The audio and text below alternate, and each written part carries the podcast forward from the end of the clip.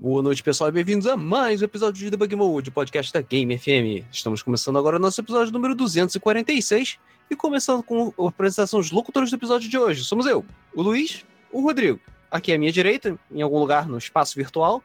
E aí? E o Alan, aqui à minha esquerda, também no nebuloso espaço virtual daqui. Yay! É, digo isso porque nós estamos aqui gravando pelo Discord, né? Usando a maravilha da tecnologia que é para gravarmos no conforto da nossa casa, no ar-condicionado, ventilador, ou seja lá o que for. Ah, ar-condicionado, muito bom, piada, muito bom. Quem sabe, talvez o Nerdcast grave no ar-condicionado, a gente grava mesmo no calor, abre a porta da geladeira, entendeu? Pra é, e olha gelar lá. o ambiente. E olha lá, tem que agradecer. É verdade. A gente bota a toalha molhada na cadeira para ficar bem. É, grava pelado, esse tipo de coisa. Bom, é, de qualquer forma, o, o episódio de hoje também é um oferecimento agora da Electronic Arts, beleza? Que resolveu reviver das cinzas uma franquia. Que... É. é. Uma franquia que já estava há bastante tempo esquecida, largada, relegada, abandonada no limbo. É, e eles resolveram trazer de volta. Claro, é um remaster, claro, é dois tapa, mas enfim, para quem não tinha um jogo novo maneiro há mais o que, uns 10 anos, acho que tá bom, né? Melhor do que nada. Melhor do que nada, exatamente. É, como já diria o Inafune. E, cara, convenhamos, né? O Burnout Remastered, de Remastered não tem muita coisa. A gente vai falar dele mais pro final do episódio. Mas tá lá, né? Pra quem não jogou, para as sete pessoas que não jogaram no PS4, Xbox One, entendeu? Porque esse jogo já teve por 5 reais na Steam, sei lá, só 80 vezes. É, isso é verdade. É um dos jogos que mais baratos que tem. Toda promoção da Steam fica barata, toda promoção da Steam fica tipo 3, 4, 5 reais. Dá pra comprar com dinheiro de cartinha e é bom pra caralho. Mas. É, foi logo naquele sweet spot antes da Origin existir, então era na época que ainda tinha jogo na Steam. Então tá lá, tipo, preservado na maravilhosa Steam, não naquela porcaria daquela Origin. Exatamente, exatamente. Aleluia. Bom, é. bom, é, nós vamos falar de Burnout beleza? Burnout é extremamente divertido, tá? A maior parte dos jogos. É, é um jogo que é tipo. Ao mesmo tempo ele é simples, mas ele tem certas coisas complexas, né? É difícil de você dominar o jogo, mas ele é fácil de você pegar, jogar e se divertir pra cacete jogando. É, o Burnout eu acho que foi um dos últimos, se não o último grande representante de corrida de demolição no mundo dos games, né? Que foi uma, foi uma tendência que era bastante presente nos anos 90, né? Tinha Destruction Derby, Mission Racer, entre outras coisas. E meio que esse gênero foi morrendo ao longo dos anos, né? As pessoas pararam de se divertir explodindo carro que nem os retardados e passaram só a jogar corrida séria, entre aspas. É, apesar que, convenhamos, né? O, a série Burnout não é de demolição propriamente dita, né? É assim, tirando o Crash Mode e o Road Rage, que são os modos mais recentes, mas a origem dela é tipo jogo de corrida. Só que por acaso você bate e se estoura, entendeu? Em milhões de pedacinhos. E isso que, sei lá, tornou o jogo um sucesso, entendeu? É, assim, é, tipo, é tipo Walking Dead, né? Que é uma novela, só que por acaso tem zumbis. É, tipo aquele da, aquela da Record dos, dos mutantes também. Né? Isso, né? exatamente. É. O Crash Mode que é a coisa mais divertida do jogo, na minha opinião. É, mas o Crash Mode também só vem depois, né? É. Porque assim, a gente pode começar no Burnout, que, enfim, para quem não conhece, recomendo. A gente vai falar um pouco de cada jogo e das nossas experiências, mas, porra, Burnout é foda de modo geral. Acho que mesmo quem não curte muito jogo de corrida pode curtir Burnout, entendeu? Sim. Porque, enfim, carros explodindo. Quem não gosta de batida de carro, não é mesmo? A gente sabe que. Tipo, as pessoas que batem com os carros. É, e as seguradoras. Mas tirando isso, todo mundo gosta. Todo mundo sabe que. Todo mundo assiste Fórmula 1, Fórmula Indy, Stock Car, todo mundo só assiste pra ver as batidas. E o pessoal que vai lá e fica comendo cachorro quente é só Nasca. pra ver as batidas. Nasca, eu tenho certeza que tem um monte de gente que vai só pra ver as primeiras voltas, porque sempre as primeiras voltas que tem a merda. Que rola aqueles batidas de 28 carros. Foda-se a corrida, né? Não, é, e, e acredite, as curvas, que são as curvas mais perigosas, são sempre as mais caras e as que tem mais gente. Porque todo mundo quer ver os carros porrando. É sempre assim. Exatamente. assim. E rally é a mesma coisa. Então, assim, todo mundo só quer ver o carro batendo. Ninguém quer ver quem ganha, foda-se o Lewis Hamilton, entendeu? O pessoal quer ver os carros porrando. Ah, mas ele fez a corrida limpa. Que corrida limpa? O pessoal quer ver coisa batendo. Então, negócio de que vigarista, porra. Pô, tanto que o quê? Quando tem uma batida na rua, pode ser só, sei lá, o para-choque do cara caiu, mas todo mundo diminui pra dar uma olhada. E se a batida é feia, pessoal, uh, Um monte de gente sai ali, fica na janela parado olhando, tem porra nenhuma pra ver. Só Aí bota no stories, entendeu? No Insta. É, mostra pros amigos, batida, aquele tan, tan, tan, tan, sabe, do Stories. a música do plantão, né? É, e Burnout, assim, como a gente comentou, né, é um jogo de corrida, mas por acaso tem batidas e destruição alucinante, né? Então a gente vai aqui voltar pro longínquo ano de 2001, há 17 anos atrás. Fuck, pra onde que o tempo foi? Caralho, 17 anos. É, cara, o primeiro jogo de Burnout foi lançado em novembro de 2001, já tem, vai fazer 17 anos. 17 fucking anos. Ano que vem, cara, Burnout vai poder ser preso e consumir álcool legalmente, cara. tem noção do que é isso, cara? É. E assim, o, o jogo é tão velho, é tão velho que a Clan ainda existia. Porque o primeiro jogo, claro, é, Burnout sempre foi desenvolvido pela Criterion Games, né? Tradicionalmente, a já extinta, falecida Criterion Games. É, e ela foi primeiramente publicada pela Acclaim. Aquela Acclaim lá de muito tempo atrás, da época do Super Nintendo, que hoje em dia também extinta, descansa em paz, já vai tarde, todas essas coisas. É, e os pedaços dela estão por toda parte, né? Vai tarde mesmo, né? É, é. e olha, só para dar um históricozinho rápido, que é o seguinte: a Criterion Games, né? Ela era uma empresa, enfim, pequena, sempre foi uma empresa pequena até a EA comprar, né? Uma empresa bem pequenininha, assim, quase indie, né? Muito antes do indie existir. E... Mas ela tinha uma tecnologia que era muito revolucionária, que era a Renderware, que era a engine deles, né? Era uma engine que foi utilizada aí por muitos jogos famosos, tá? Inclusive GTA 3, beleza? É, é uma engine muito poderosa, muito antes de uma Unreal, assim, popular, né? Ou uma CryEngine, enfim, você tinha a Renderware e muitos jogos da época do PS2, GameCube, enfim, Xbox original, saíram com essa engine, né? Se eu não estou enganado, acho que até Black saiu com Renderware, mas eu sei que GTA saiu, Mortal Kombat, e é claro, os próprios jogos da Criterion, né? E ela, na verdade, o próprio Burnout, né? Teve o primeiro foi Trick Style, mas ninguém jogou Trick Style, porque, enfim, Dreamcast e PC. Eu joguei, que é um jogo de. É. É, airboard, né? Tipo, jogo de, de, skate, mas é overboard, né? Seria o termo correto. Inclusive, eles até fizeram outro jogo chamado Airblade para PS2 depois, então se eles gostam de pranchas voadoras. Mas o Burnout foi o primeiro jogo, assim, deles que realmente estourou e fez sucesso e atraiu as empresas para a tecnologia da Renderware, entendeu? E um dos, uma das ideias na hora de fazer o Burnout era exatamente essa. Eles falaram assim, cara, olha, a gente pode fazer um jogo de corrida, enfim, Trick Style também tinha coisa de corrida. É um gênero que a Criterion Games é familiarizada e gosta. Só que, cara, aqui a gente pode mostrar a capacidade, que é muitos objetos na tela, ou seja, trânsito, é, batidas espetaculares, então a deformidade dos modelos era altíssima, e partículas para todos os lados, enfim. E era um jogo que tinha muito blur, é, uma velocidade muito alta. Então, assim, era um jogo que servia meio que para um showcase da Renderware. Tanto que, é, no final das contas, o, o próprio jogo era. Sim, não diria que ele é um demo, mas em termos de conteúdo, principalmente o primeiro Burnout, é muito fraco. Isso é verdade. Tem poucos carros, poucas pistas, pouquíssimo conteúdo. Você zera ele, sei lá, em uma tarde, Acaba facinho, com ele uma sabe? Até menos. E... É, exatamente, que nem a novinha do baile, né? Então, assim, ele tem uma. Um replay é alto, né? Porque você meio que quer jogar mais vezes para ver as batidas, exatamente. E por mais que as batidas te atrapalhem, você justamente quer ver as batidas, era a parte mais impressionante do jogo. Mas era um jogo muito simples, é só corrida, é, circuitinho, poucas pistas, os carros bem genericões. E é isso, então assim, você jogava, via pra ver as batidas mesmo, né? E foi isso que fez a Renderware ser tão atraente. A gente pode um dia falar sobre a Criterion Games de modo geral, né? Fazer um ode a Criterion que Games. Mas a Renderware com certeza é um dos, é, é um dos maiores, é, uma das maiores contribuições Obrigado. que a Criterion Games fez pro mercado. E Burnout é, exatamente. Burnout serviu para divulgar isso, né? É um jogo multiplataforma e a Claim foi a. Publisher. Como é que é o nome? A, a publisher, né? Porque eles não tinham grana, enfim, eles eram uma empresa pequena. É, isso. Primeiro. É, é, como o Alan falou, o primeiro Burnout é extremamente simples, tá? Ele foi lançado em 2001, lançou pro PlayStation 2, pro GameCube e pro Xbox, tá?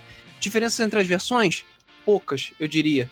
Mas se não estou enganado, a versão de PS2 tinha qualidade bem pior do que as outras. Se não estou enganado. É, mas é sempre assim. Mas é sempre assim. A versão de PS2 quase sempre é uma bosta. E a de GameCube e Xbox tiveram depois suas melhores, né? É, a Director's Cut foi só no 2, o primeiro não teve Director's Cut. Mas, cara, é basicamente é. É bem. Tipo, como eu falei, o Burnout original é muito pequeno. Tinha quatro, só quatro carros, meia dúzia de pistas, sabe? E você tinha ponta a ponta, corridinha circuito. Isso aí, sabe? Você tinha que desviar dos carros. A minha primeira experiência com o Burnout, o primeiro Burnout, foi numa locadora.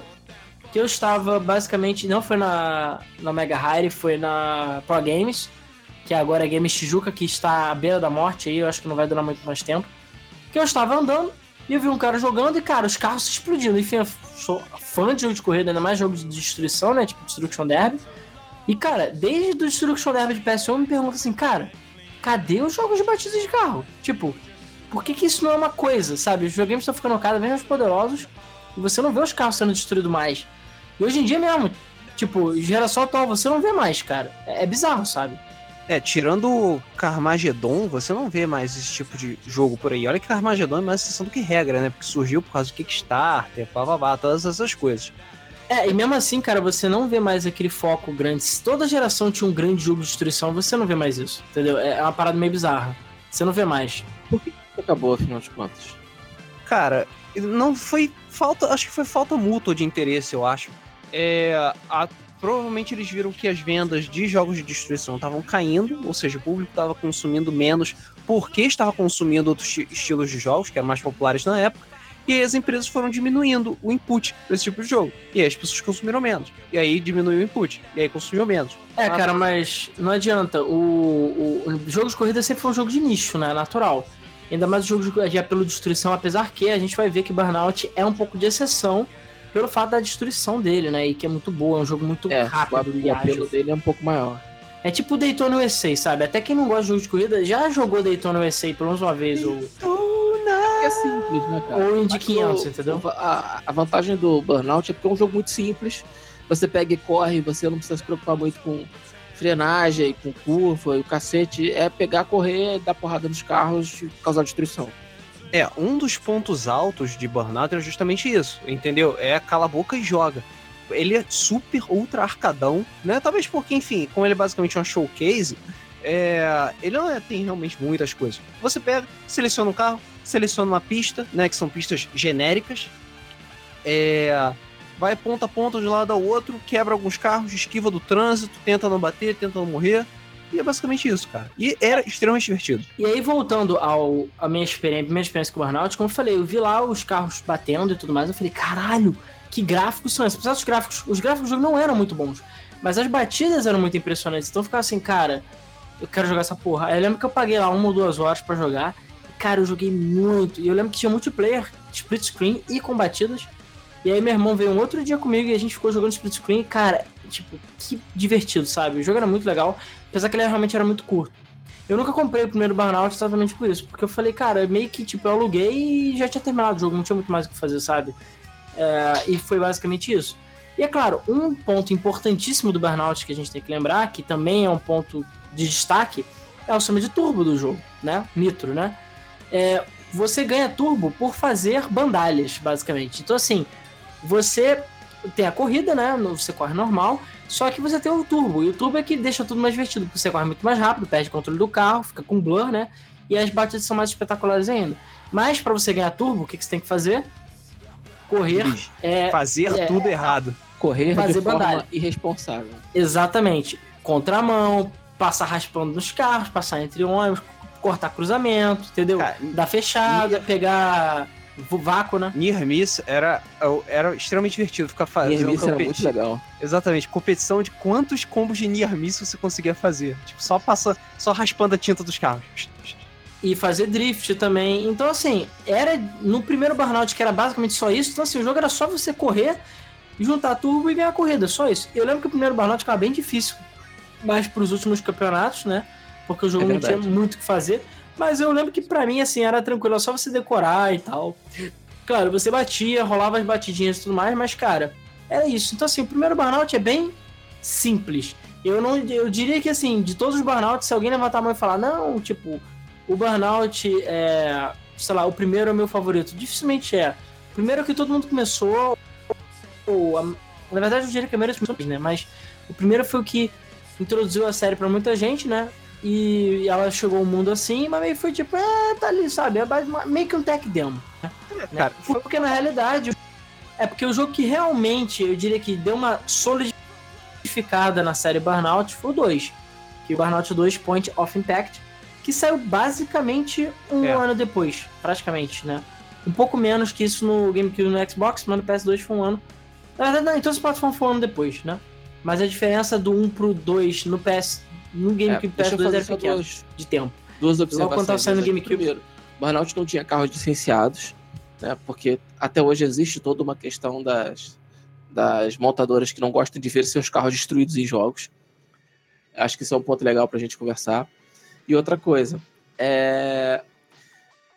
houve uma certa polemiquinha em relação ao Burnout, que era justamente a questão de você dirigir de forma irresponsável. Então, é a mesma coisa que tem hoje com as armas. Ah, o jogo vai ensinar as pessoas a dirigir de forma irresponsável. Vamos combater essa porra desse jogo. Não foi tão polêmico, tão grande quanto a questão de armas, mas é, houve um debate em relação a isso lá nos Estados Unidos. É, isso é verdade. Mas assim, antes de falar desse ponto, o, o negócio de licenciamento é. No Burnout 3 para frente, a gente pode falar que sim, é problema com montadoras. Mas no Burnout 1 e 2, é porque os caras não tinham dinheiro mesmo, cara. Só isso. Os malucos eram fodidos. Tanto que as músicas do Burnout 1 e 2 são bem, bem meh. Porque basicamente foi um maluco que tinha lá que fez, sabe? E as músicas são bem genericonas e bem meh, não empolgam. A partir do 3, que a gente vai explicar exatamente o que aconteceu, é que começou a ter trilha sonora licenciada, começou, enfim, as características de Burnout que a gente meio que se tornaram padrões da série, vieram por causa do 3, entendeu? Que aí foi quando o grande salto que a gente vai falar dele de, já já. Mas realmente, quando o Burnout, principalmente o 2 saiu, realmente eu lembro que teve essa polêmica muito grande, porque era um jogo que incentivava, porque não adianta. Você tem os videogames aí de, que tem violência e o cacete, mas sei lá, você tem o Wolfenstein que é pra matar Nazi, que teo, teoricamente é uma coisa positiva, né? Não vou ficar é, falando que matar gente é o inimigo mas... perfeito. É, nazista é, é exatamente. Né? Se for zumbi nazista, então fudeu. É. é. exatamente. Mas é porque, sei lá, os zumbis estão mortos, historicamente, mas os nazistas são pessoas. Mas como são nazistas, aí pode, entendeu? Realmente pode. Eu não vou entrar na discussão é. de, tipo, nazista é gente, eu não vou entrar nessa discussão, mas a questão é, Beleza, mas, sei lá, um GTA que você mata pessoas aleatórias, aí já fica bolado. Então, assim, jogos que, apesar que o GTA em si não incentiva você a cometer atos é, de violência. Isso sempre foi uma coisa que eu sempre discutia, porque as pessoas, ah, no GTA você pode matar velhinha, bater em prostituta. O jogo não incentiva isso. É, o jogo te dá liberdade para fazer isso, realmente. E as pessoas deturpam essa liberdade em, em sei lá, em vontades doentias. É, ah, porra, meu filho tá usando o GTA pra, pra, pra pegar um taco de beisebol e sair batendo nas pessoas na rua. Tudo bem, mas o jogo não incentiva isso. O, é, o jogo o, não é Tudo bem, isso. Rodrigo? Tudo bem? Tudo bem, tudo bem, tudo bem, tudo bem. É uma forma de. É uma forma bem. de. É uma forma de. É, Expressão. Desestressar. Né? Desestressar. Desestressar. Desestressar. Ele tá expressando. É. É, é, arte, isso aí. É, é, é, expressão cultural. O... É, mas exatamente isso. Claro, a gente tem Carmageddon, que você ganhava pontos por atropelar pessoas. Uma das formas de passar de fase era matando pessoas, eram pessoas normais, mesmo humanos. Então, beleza, e também realmente é um problema. Então, assim, todo jogo que incentiva você a ter um comportamento é, errado, né, contra a sociedade, perigoso, reckless, né, realmente sempre chama atenção. E no caso do Burnout, é, chamou atenção por isso, porque é um jogo que ele recompensava você por dirigir de forma imprudente, entendeu? Ele recompensa você. E, e recompensa você pela destruição, no caso isso mais recente, né? Porque Road Rage né, e, e Takedown só foi existir no Burnout 3 pra frente. Mas então, assim, é realmente é complicado, entendeu? Você ter um jogo desse. Só ajudou, na verdade, a aumentar a fama do jogo, né? Principalmente no 2. E no 2 ainda tem uma coisa mais polêmica ainda, que é o Crash Mode. Que, na minha opinião, é uma das coisas mais brilhantes já inventadas em todos os tempos. jogos de corrida. O, né? o Burnout 2, né, o Point of Impact, ele foi lançado um ano depois, né? Foi para 2002, 2003, né? É, as mesmas plataformas. Vale lembrar, o Burnout 2 foi o último jogo da série foi lançado para GameCube, tá? Não teve Burnout Dominator, não teve os outros, só mais pra frente que. Não teve por quê? Por causa da bosta da mídia de GameCube que só tem um gig e meio. E os jogos foram ficando gordos, principalmente o 3 pra frente. Exatamente. E aí não cabia mais na porra do console. Não tinha mais. Então não saiu. Só saiu pra PS2 e Xbox. Entendeu? Pois é, o gameplay, tipo, o da parte principal, né, nas corridas, continuava basicamente o mesmo. Você dirigia de forma irresponsável, acumulava boost, corria pra caralho, quebrava os outros carros e tinha que chegar até o final.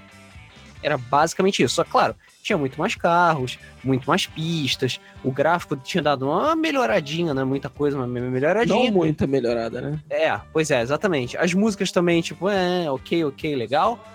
É, mas Crash Mode. Crash Mode com certeza é a melhor parte. É, apesar do Burnout 2 não ser o super Burnout popular, aí quando a gente chegar no 3 a gente já vai falar sobre isso, é, foi nele que começou o Crash Mode. Que o objetivo era basicamente causar o máximo de destruição possível. Né, você tinha o você tinha o seu carro e você tinha que destruir vários carros num cenário diferente. E aí, quanto mais destruição você causava, mais pontos você ganhava. E, cara, era extremamente divertido basicamente pela natureza caótica dele. Você simplesmente é, pegava. E, e quem, e quem joga as versões mais novas, né, e volta para a primeira e a segunda, vê como fez diferença o salto que foi dado do 3, né? A gente já vai explicar por quê. Porque, cara, é um jogo que não tem. Você tenta dar takedown nos carros, né? Que é tirar eles da pista, você não consegue. Não tem modo road rage. O Crash Mode é só bater e acabou. O máximo. Acho que nem aquele eh, Crash Breaker tem, se eu não me engano. Tipo, é só tu bater e acabou. Mas você pode fazer, acho que dar uma sambadinha no carro e acabou.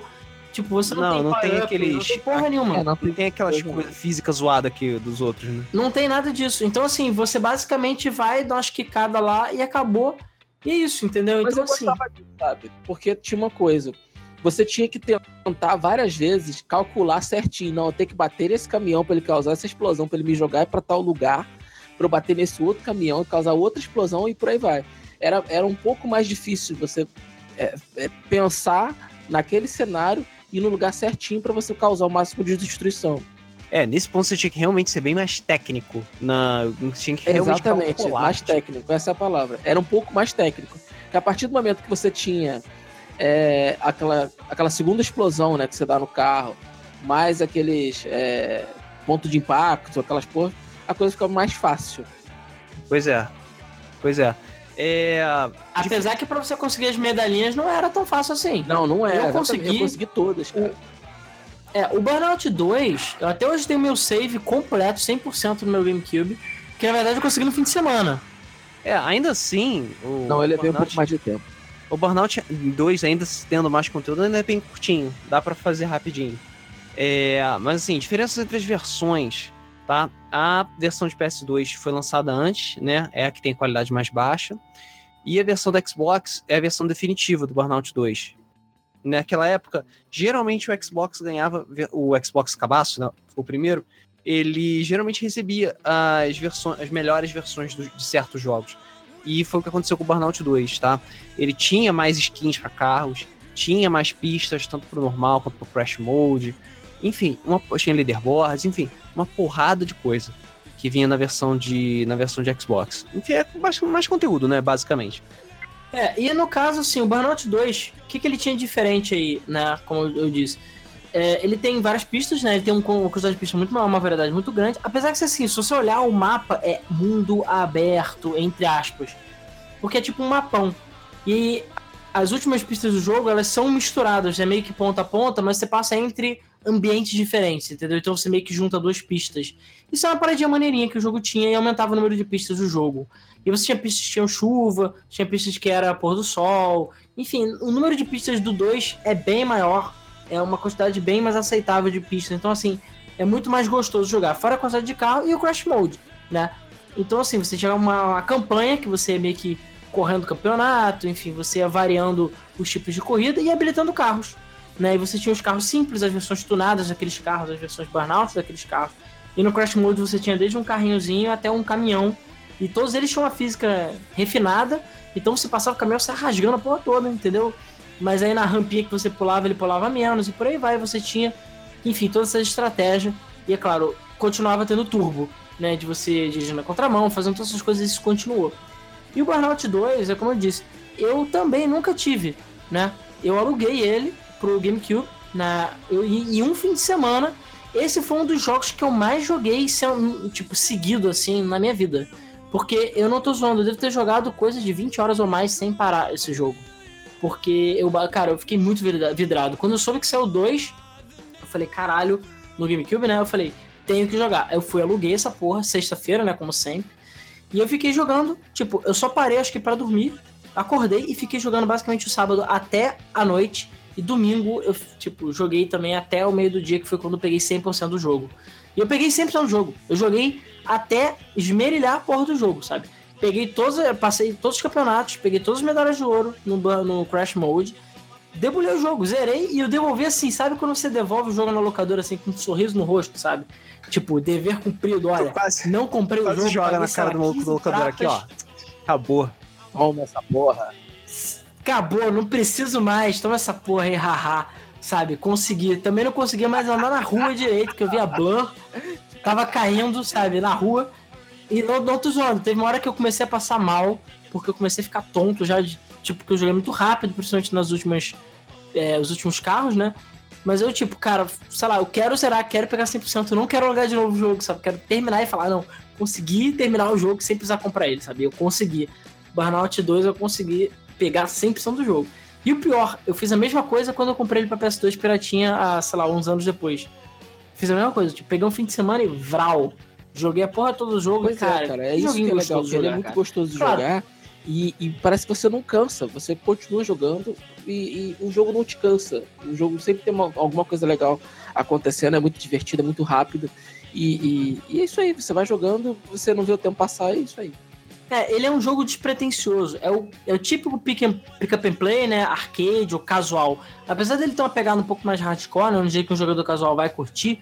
Mas é um jogo que você é catársico, sabe? Você tá, chega de casa puto, tá cansado, sabe? Pegou trânsito, aí tu vai, senta lá e joga. E olha que o Burnout 1 e 2 você nem, tipo, podia bater nas pessoas, né? Você só tinha que desviar do trânsito. Mas é um jogo que você sentava, corria, jogava, sabe? Dava uma curtida. E era maneiríssimo, sabe? Você, tipo, curtia pra caramba.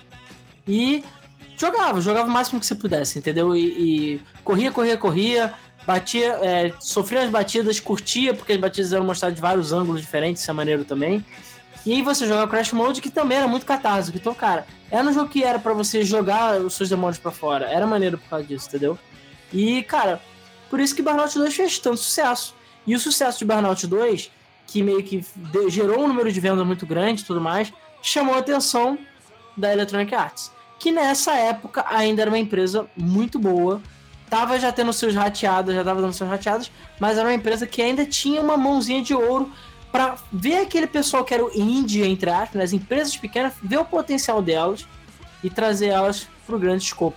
Falou, é. cara, olha essa, olha essa empresinha de merda aí, pequena, só tem 10 negros, sabe? Os, olha o que, que os caras tá fazendo. Vou comprar, vou pegar a tecnologia deles, vou pegar as franquias e vamos explodir essa porra, vamos jogar pra cima, entendeu? E foi o que eles fizeram com a Criterion Games. É, Aí o... comprou a Criterion Games. Vale lembrar que é, a Acclaim também, ela entrou em falência no ano seguinte. No ano seguinte a Acclaim já deixou de existir, em 2004. É, e, claro, aí a, a Electronic Arts uniu o útil ao agradável para juntar, pegar o jogo que estava fazendo sucesso e transformar ele num monstro, que foi Burnout 3 Takedown. Assim, é, eu gosto de falar que o Burnout, né, ele sofre do mesmo efeito de Fallout, ou um efeito parecido. É que você tem os dois tem os dois primeiros jogos, eles são muito legais e tal, mas o terceiro jogo é o que fez a porrada. É obra-prima. Que é o que justamente que acontece com Fallout. É, é mas eu, eu, diria que o Burnout tem um, um, ponto extra. Porque o Fallout 1 e 2 ainda são jogos excelentes. E o 3 é um jogo muito bom, mas ele é muito diferente. É, mas ele 3 ele explodiu a marca da mesma Sim. forma que aconteceu com o Fallout, entendeu? Porque meio que, tipo, Fallout 1 e 2 era um jogo de nicho. O 3 que pagoderizou a porra toda popularizou pra caralho. O, o Burnout 3 fez exatamente a mesma coisa. Sabe, o Burnout não era tão popular até o Burnout 3, que tipo fez, uau, nossa, que maneiro, correr e destruir carros é legal. Enfim, o Burnout 3 é bem melhor do que os outros dois primeiros, convenhamos. É, aí eu queria comentar que a diferença do Burnout 3, que a gente até tinha que fazer um podcast sobre isso, né? Já tá aí nos planos há muito tempo, que é o Burnout 3 tornou 1 e 2 obsoletos, cara. Hoje em dia, é você verdade, só vai jogar é 1 e 2 por saudosismo, entendeu? Por nostalgia ou para conhecer. Porque para mim não tem mais motivo para jogar 1 e 2. é para jogar o 3 para frente, entendeu? Porque realmente ele é, deixou o 1 e o 2 obsoletos, entendeu? Obsoletos. Então, assim, você não tinha. É, não tem mais por que jogar 1 e 2. De jeito, não tem mais motivo mesmo para jogar 1 e 2. Joga o 3 logo e acabou. Pra frente acabou, entendeu? É, assim, você. É, realmente. É meio bizarro isso, né? Você ter que desconsiderar os jogos anteriores porque o que lançou depois é muito melhor. Mas é o tipo de coisa que acontece mesmo. Mas é... a diferença é muito. A diferença do 3 pro 2 é tão estúpida, é uma diferença tão grande, que, que realmente os outros dois jogos eles, eles se apagam perto do terceiro jogo, perto do, Sim. Burnout 3. É, eu, pelo menos, eu só realmente comecei a conhecer Burnout a partir do 3. Eu não tinha ouvido falar dos outros dois primeiros até bastante tempo depois. É, e é bizarro isso, sabe? Você vê que, tipo, porra, ah, tem o 3, Ué, mas cadê os dois? Ah, ninguém liga pros outros dois, sabe? Bom, é, o Burnout 3, ele foi lançado em 2004, tá? Ainda feito na Renderware. É, foi lançado só para PlayStation 2 e Xbox, beleza? Eles foram lançados simultaneamente. É, feito pela Criterion Games, publicado pela EA Games na época do Challenge Everything. E, cara, que estouro. Bom, em alguns aspectos, literalmente, né? É, o jogo melhorou, assim, absurdamente. Aumentou bastante a quantidade de conteúdo, sabe? Tinha Crash Mode, tinha Road Rage, é, tinha toda aquela física zoada do Crash Mode que eles adicionaram, né? De você poder sambar com o carro, explodir, causar mais dano, jogar pontos. Bem mais pistas, mais carros. É, trilha sonora licenciada. Porra, fez uma diferença absurda todo mundo queria ficar, ouvir, jogar Burnout ouvindo música licenciada. Porque, e é, eu lembro que na época do Burnout 3 era quando estavam começando a ter jogos com músicas licenciadas, se não estou enganado. Então. E por acaso combinava muito bem. Sabe? Você conseguia jogar Burnout ouvindo, tipo, Avril Lavigne, sabe? É porque o, o, o Tony Hawk também estava muito nessa onda, estava muito na moda. Então, é, a música licenciada era o que há. E e funcionou muito bem no Burnout. Era o futuro, né? Porra, você falar que Avril Lavigne combina com o Burnout, você tá de sacanagem com a minha cara, sério mesmo. Quem falou isso foi o Luiz, não tem nada a ver com isso. foi, foi a única coisa que veio na cabeça. Não fode. Hey, Porra, não, não, por favor. Ela é, ela é embaixadora é, do Burnout, né, cara? Tem três ou quatro é... dela naquela porra do jogo. Isso é verdade, não pode não, negar. Na verdade, acho que se eu não tô não, enganado, o World Dominator ou Revenge. Não, Dominator. Para, não, para dar essa sonora séria. É o Dominator ou Revenge. Trilha acho que é o Revenge. séria. é, o, o, Revenge. Não, mas ele tem. Eu não tô zoando. Ele tem a porra do é, Girlfriend lá. Até em mandarim, cara. Hey, hey, you, mas eu achei uma na rua. Por quê? Porque alguém fez isso. Eu não sei, cara. Alguém deve estar comendo a Evil na época. Só pode. Só pode, mano. Era, sei lá, não foi, era o cara do Nickelback que tava fazendo o jogo. Não é possível sabe? Porque, enfim, o Burnout, Burnout 3, vamos lá, vamos, vamos às diferenças primeiro, né? Road Rage. Pra mim, esse foi o divisor de águas. Porque, na minha opinião, eu acho que na opinião do planeta Terra, o modo mais divertido de Burnout é Road Rage. É verdade. Tipo, você porque assim, o Burnout 3, o, sobrenome, o sobrenome, o subtítulo era Takedown. Por quê? Porque eles adicionaram a mecânica de Takedown. Que é o que? Agora você dá umas porradas nos, nas laterais dos seus adversários e os carros podem não só bater em outros carros, como sair voando por aí. E você ainda, o melhor de tudo, você ainda pode assistir eles sendo porrados. E você ainda ganha turbo. Então assim, o modo Road Rage, ele é dedicado só a isso, a você conseguir o número de eliminações, digamos assim. Mas agora, durante as corridas, e durante outros modos, você pode dar takedown nos carros, ou seja, você chega a dar uns porrões nele, você não só joga o cara lá para trás, né? Você ainda ganha posições, como ainda por cima você ganha turbo. Então você, e é claro, você ainda é recompensado com uma belíssima batida para você ver. Então, cara, é tipo, porra, do caralho, entendeu? É, e as batidas e... também, elas eram extremamente cinematográficas. E cara, muito bem feitas. Mas, porra, a do, a do 3, cara, tu via, pum, dava aquele toquinho do cara, o cara subia lá no meio fio, pum, saiu voando, você. E o carro deformava. É uma coisa que é rara de você ver, tipo, a estrutura do carro ficar deformada. Tipo, desde o primeiro Burnout não tinha gente dentro dos carros e nunca teve, né? Pra evitar problemas. Sim. Então os carros são todos, sei lá, carros fantasmas. Essa é a história de Burnout. Carro autônomo. É, é, o mundo dos carros autônomos, os humanos morreram, os carros ficaram prestando corrida é, pela rua, entendeu? é, é, o futuro do Elon Musk, basicamente. Mas enfim, esse é o plot twist do Burnout, quando você termina o jogo. É pós-apocalíptico, né? Mas a questão é a seguinte: então, assim, o, é impressionante como uma mecânica só, que é o takedown, é uma coisa, uma coisa tão boba, que você pensa assim, cara, como é que os caras não pensaram isso antes? Mudou o jogo completamente, sabe? Porque a, a jogabilidade ficou muito mais agressiva. Não só porque você pode empurrar os outros carros, como eles podem empurrar você também. Então você tem que tomar cuidado, porque os caras podem vir nervosão lá e brum, te joga para fora da pista. Ou te joga pra cima de outros carros. Então, cara, a corrida era a porrada comendo 24 horas. Era tu correndo, correndo, correndo, usando turbo, e tu porrando os outros carros, eles porrando você. E era extremamente e o modo race. Sim, muito, e extremamente agressivo. E só o fato de você agora poder ver as batidas, é, tipo, não só quando você bate, mas quando outras pessoas batem, deixar muito mais legal o jogo. Então o jogo é tipo, é um espetáculo, basicamente. É, e Cara, bem mais rápido também o jogo. Assim, os outros eram rápidos, mas esse, porra, tá de parabéns. E, cara, tipo, você com o turbo permanentemente ligado, correndo que nem desesperado, vendo os carros voando para todo lado. Cara, é completamente LSD a experiência. E eu não conheço ninguém que tenha conseguido jogar, claro, tenha curtido né, a mecânica do jogo, que tenha jogado uma ou duas vezes o Burnout e não tenha gostado do 3 para frente, né? Não tenha pelo menos se divertido com as batidas, nem que fosse para assistir, entendeu? Que é um jogo que é. Eu lembro que eu jogava o Burnout 3, né? E, porra, Burnout 3 também é outro jogo que eu peguei 100%. É, e é difícil pra caralho pegar 100% no 3, tá? Eu lembro que é a última difícil. corrida. Eu nunca consegui. A, a, a, uma das últimas, que você tinha uma Fórmula 1 e você tinha que passar de uma ilha e era a, o circuito inteiro, você tinha um time trial. Caralho, eu tentei aquilo por semanas até conseguir. Era muito difícil, porque sempre você, você não podia bater. Se você batesse, você perdia o seu tempo, basicamente. Ou sei lá, só podia bater uma vez. E era, sei lá, duas, três voltas. Então eu lembro que eu tinha que ficar selecionando. Eu lembro que eu bloqueava todas as músicas na playlist para só ouvir as minhas músicas favoritas, que era o que me deixava meu sangue fervendo. Pra eu, sei lá, poder me. Deixava pumpado. Sol, é, exatamente. Sol porradão. Cara, era difícil demais, assim. Mas, mas enfim, é, enfim, era, era muito difícil, cara. Mas Burnout 3 é muito legal. É muito divertido mesmo. E, e é, era um jogo que realmente é, como o Alan bem falou, pegou uma mecânica que era simples, apesar de ser relativamente intuitiva, dada a, a natureza do jogo, e, e, deu um passo à frente. Ele, ele realmente é, é, revolucionou, se revolucionou, né? Revolucionou dentro de si mesmo e, e, praticamente se tornou um novo jogo.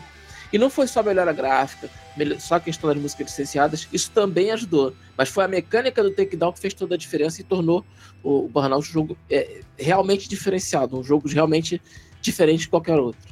E, cara, o número de pistas aumentou muito, o número de carros aumentou muito. Então, assim, tinha muitos carros, não eram licenciados, né, por motivos óbvios, como a gente falou antes. Mesmo a EA sendo, é, sei lá, a rainha do licenciamento e tendo o Need for Speed que tem carro licenciado, ela não conseguiu, né? porque os carros eram, enfim, deformavam muito. Então você tem todos aqueles modelos que você sabe que eram Skyline, o GTR, Nissan, sabe o que, que é o que, né? De um modo geral. Mas. Era que, nem, era que nem antigamente, enfim, você sabia como eram os carros, mas não tinha o nome, né? Então você fingia que era outra coisa. É, exatamente. Então você tinha lá as deformações, os carros porrando e tudo mais. Tinha o takedown, né, que é a mecânica nova. Tinha o modo road rage, que era muito legal também. E é claro, a trilha sonora licenciada porque EA. Aí vinha a grana da EA. A EA era normal naquela época, eles tinham o que eles chamam de EA Tracks. Isso, é, né? é, o EA Tracks foi uma iniciativa que tinha sido lançada tinha pouco tempo. É, que ele permitia você colocar músicas licenciadas nos jogos dela e tal. E é, porra, praticamente todos os jogos da EA, quando, quando podia, colocava essa porra. Pois é, e era muito comum ele, ele ter nos jogos, é, em todos os jogos da EA, né, de modo geral, tirando, sei lá, algum outro jogo original, tipo um Black da vida, que não tem por que ter uma trilha sonora licenciada. Apesar que sempre tinha uma musiquinha ou outra, né?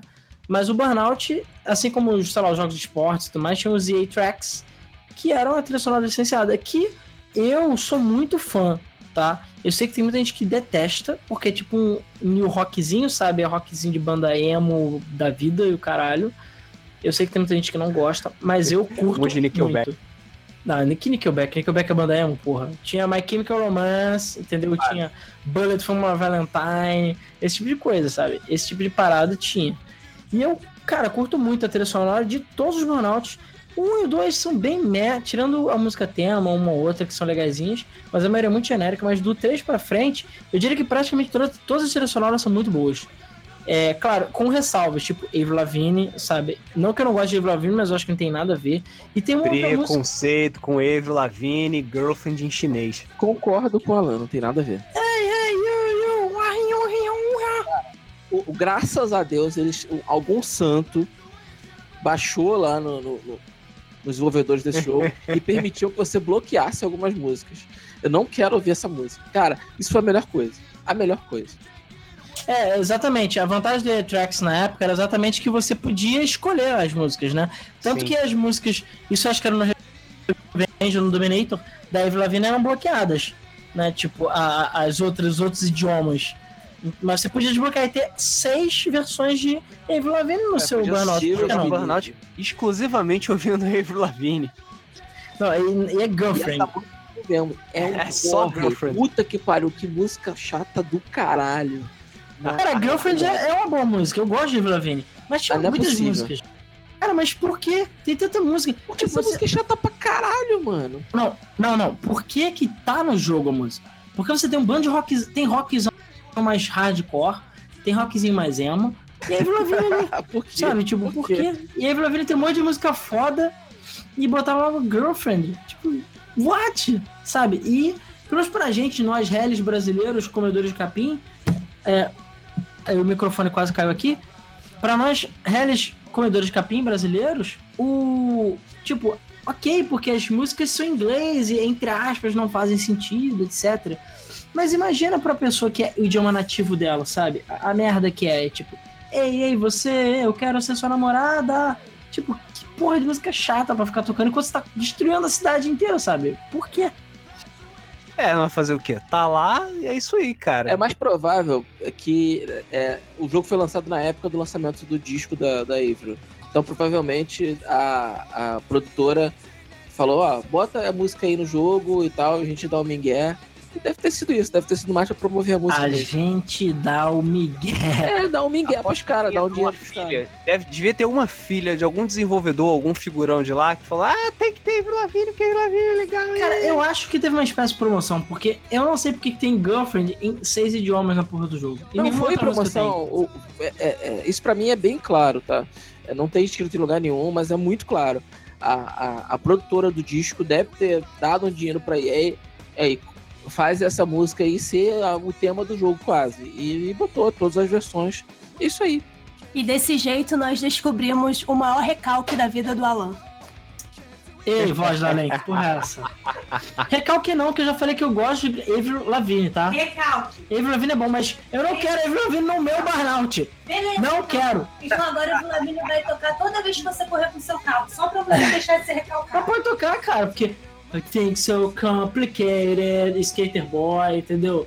Na época que a gente se cortava, usava calças largas de flanela, entendeu? E brigava com nossos pais. Então, é. Aí... Ontem, Alan! é, exatamente. exatamente. Tá bom, chega, chega. Tá, tipo, a gente tá falando Barnard tá falando de Lavigne, cacete. É mais ou menos, as duas coisas se confundem. Ué, são todos, tá tudo interligado, entendeu? O Burnout e Avril Lavigne são um só. Fala sério. Cadê o CD novo da Avril Lavigne que ia sair esse ano? Tô esperando, hein? Tô esperando pra botar no meu Burnout. Ou seja, esse ano teve Burnout e vai ter novo CD da Avril Lavigne. Cara, tô falando 2018, final de 2018, novo Burnout. Com Eles têm uma ligação indivisível. Música tema de Avril Lavigne. Exatamente. Tô falando. Então, não tem aquela teoria de que a Avril Lavigne morreu e substituiu ela, que nem o Paul McCartney? Então, a mesma coisa, o Burnout morreu e botaram o 3, que é outro Burnout totalmente diferente. A mesma coisa. Agora vai ser a Avril, entendeu? Fazendo homenagem dele. Enfim, é isso aí. Sacou? Enfim, é, sei lá. chega de falar de Evil até porque ela não tá no 3, beleza? É no Revenge ou no Dominator. Eu acho que pode ser o Dominator, porque o Dominator já tá meio fim de festa já. Mas eu não lembro. Eu tenho que abrir minha página, porque eu tô por isso pegar o HD que eu tenho com esses sonoros. Acho que é no. Acho que é no Revenge, tenho quase certeza. Eu também acho que é no Revenge. Que Falando era... no Burnout Revenge. Calma, a gente vai chegar lá. Vamos terminar o 3. Então aquela coisa, o 3 e o Crash Mode do 3, é como eu tinha falado, ele teve o, que, o Crash Break e as medalhinhas, os itens especiais. Então agora você, se você juntasse um certo número de carros batendo, você podia explodir o seu carro, gerar uma explosão ainda maior, e você ainda podia correr e cair para ícones de explosão e tipo, era arcadezão, né? Virou meio que putaria. Eu lembro que no começo eu também não gostei muito, porque ficou um negócio meio zoneado. Eu acho que podia ter um modo arcade e podia ter um modo hardcore, né, digamos assim, que seria sem essas medalhas e, e power-ups. Mas, cara, Dani, eu acho que o Crash Mode ficou muito legal como eu falei, tem muito. São, é, é, é, tipo, é pelo mundo todo, né? O Burnout 3. Então tem, sei lá, Hong Kong, você tem é, Europa, enfim, é por, por regiões, né, Américas e tudo mais. Então você tem uma variedade muito grande de ambientes, muitos tipos de carros diferentes para bater, muitos tipos de carros diferentes para correr, e aquela trilha sonora que, na minha opinião, é delícia e que é rockzinho bom, sabe? E eu sei que tem muita gente que não gosta, mas eu curto muito, tirando o David Lavigne e uma outra música que eu acho que não tem nada a ver. Mas Burnout 3 é foda, fez muito sucesso e foi um dos jogos de corrida que eu mais joguei de longe, fácil. Já zerei muitas vezes, mas 100% foi só uma vez. Mas de sentar e zerar o jogo todo, cara, já fiz várias vezes o Burnout 3, porque é um puta no jogo, cara. Puta jogo. E nessa época aí tava de parabéns, cara. Ela fez um excelente trabalho com, com Burnout. E era o que ela fazia nessa época, era pegar os jogos, pegar as séries e ó, dar um lift, entendeu? Melhorar. É isso aí. É, passando então para o próximo jogo, né? Isso já é 2005, já, já a, a cliente estava morta, enterrada.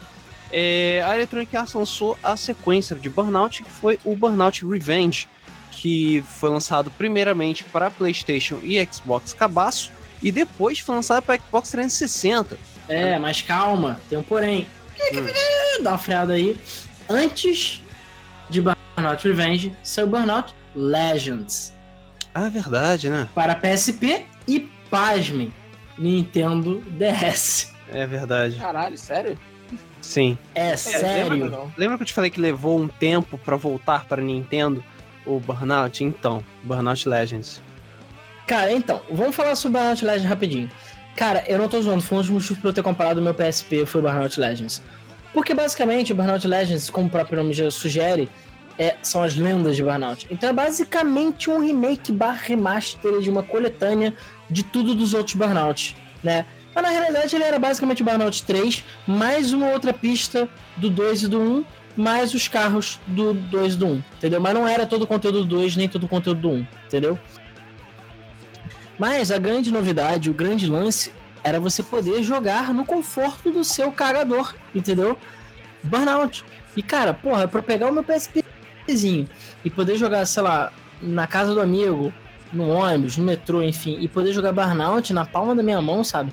E a versão de PSP é bem impressionante. É claro, ela não é nem de perto, os, os danos dos carros não são tão grandes quanto no PS2. O, o, jogo é mais simples graficamente, tem bem menos carro na pista. O Crash Mode é bem mais simples também. Mas, em compensação, cara, é uma conversão muito fiel, eu diria, para o PSP. E, como eu disse, ela tem a maioria das pistas e carros e tudo mais dos outros Burnouts. O do 2 do 1 não tem muita coisa, infelizmente eu queria que tivesse mais. Mas, cara, é um puta de um jogo. Sério, para quem tem PSP, enfim, recomendo fortemente Burnout Legends. O jogo é maravilhoso, maravilhoso, maravilhoso. E você tem todos os modos, cara. O, o enfim, você tem o, a campanha, você tem corrida, road rage, perseguição, né? Como sempre, enfim. Eliminação. Cara, você tem tudo, tudo que não deve nada para os burnouts grandes, entendeu? E tá na palma da sua mão no PSP. Em compensação, a versão de DS, amigo, é um fucking lixo. Não joguem. Ou joguem se vocês quiserem ver um lixo completo. Porque, cara, não adianta. O DS é tipo, sei lá, 64 quase, sabe? Um pouco melhor. Então, assim, ele é muito fraco. Não tem como você fazer uma deformação no nível do PS2 no DS. Já não, é, já não dá para fazer isso na época no PSP direito, imagina no DS. Então é isso, cara. O DS não tem quase carro na rua, os gráficos são um lixo absoluto. Os carros amassam, parecem uns carros de massinha, sabe? É horroroso. E o jogo não, não controla bem porque não tem analógico. Cara, não é bom. Tipo, Burnout Legends de DS, eu já joguei, eu quase comprei uma vez, só que eu lembro que eu baixei. Eu baixei não, acho que eu aluguei, se não me engano, na época eu não tinha emulador. E eu odiei o jogo. Só a versão de PSP que presta mesmo. Mas é a única forma de você jogar com as mecânicas atuais, né, digamos assim, nas pistas antigas dos burnouts antigos e com os carros antigos. É a única forma. E as pistas nunca foram portadas para os consoles, então assim, é meio irônico isso. Mas, cara, vale muito a pena. Se você tiver um PSP, jogue Burnout Legends. Se você tiver um DS, sei lá, jogue Mario 64. Não jogue Burnout Legends. Por favor, né? Ah, e a é. trilha sonora do. Perdão, a trilha sonora do Legends já era na época que saiu Revenge, então é a mesma trilha sonora do Revenge, entendeu? Enquanto a de DS, sei lá, é peido. Deve é tipo vômito, acho que não tem. Cara, a do DS, não sei, cara, que eu lembro do DS não tem nem trilha sonora. É tipo. É do Mario. É. Agora o do. Cara, é muito, muito conteúdo pra um disquinho tão pequeno do, do PSP. É bem impressionante isso. Então agora sim, vamos falar de Burnout Revenge, né? É, como eu tava falando, ele foi lançado para PS2 e Xbox primeiro, e depois foi lançado para o 360, versão definitiva do jogo, pelo menos, né, enfim, né, nessa, nessa época. É, onde começou, onde tudo começou a cair, na minha opinião. Mais ou menos, né? Eu vou explicar por quê. É, vamos lá. O, o Burnout Revenge, né, ele adicionou mais modos para você para você jogar, né, no single player, além do Road Rage que todo mundo já conhecia, que fez sucesso do caralho. Tinha a Burning Lap, né? Você fazer um é como se fosse um time attack, Eliminator, que eu eu gostava de Eliminator, achava maneiro.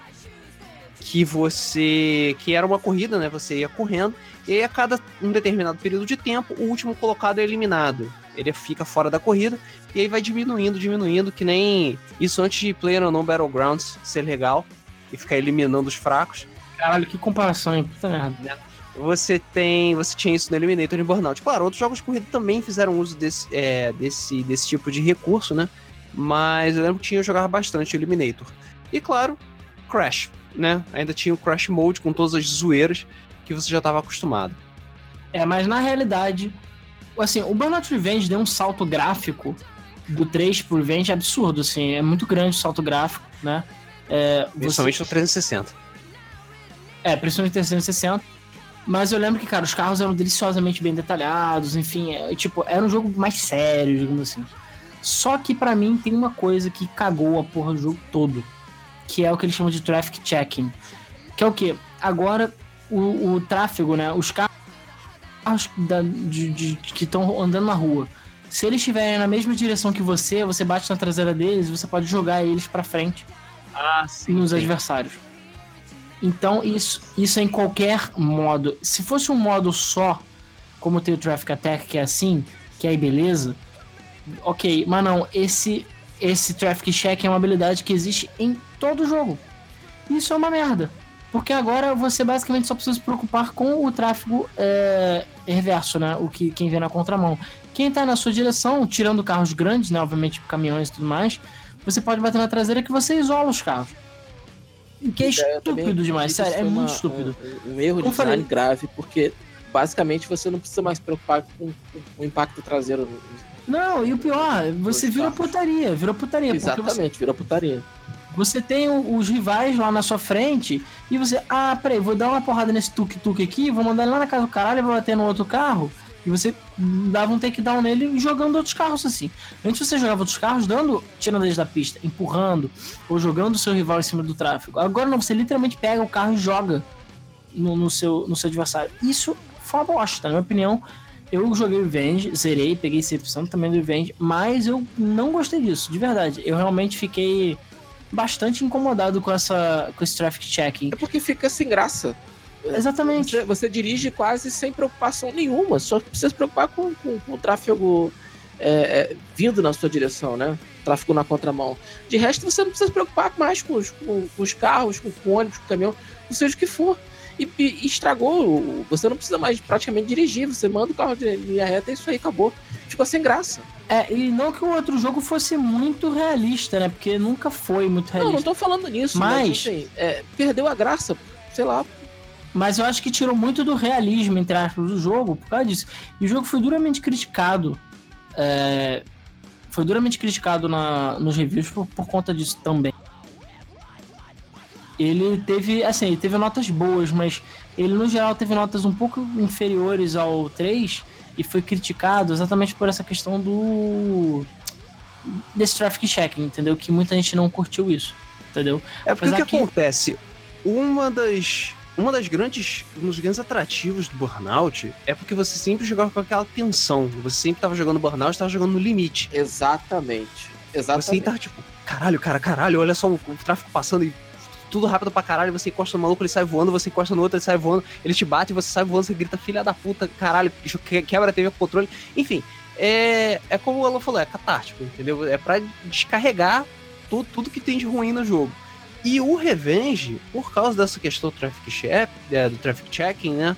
É, você acabou tirando muito dessa tensão. Porque você reduz basicamente metade, você tira metade do desafio, que era o que é o tráfego, né? É, simplifica as coisas, né? Você dá muito mais recursos para você destruir tudo que tem na sua frente. E aí você não fica tão mais caralho, caralho, é aquilo, entendeu? Acaba caindo bastante. Por isso que ele foi criticado. Sabe? Você é, parece que, tá mais... que era uma coisa inerente ao jogo. Pois é. Ter o cuidado para você não bater e destruir o teu carro, né? E, e, e ficou fácil. Na minha opinião, ficou muito fácil. Porque você quer, você quer abrir espaço, você não precisa se preocupar. Você pega um carro, dá um toquinho nele da esquerda para a direita, você joga o carro na contramão, acabou. Vai, vai, vai, vai criar um acidente. Isso e, é. E, e, cara, e perde a graça. Perdeu a graça completamente para mim.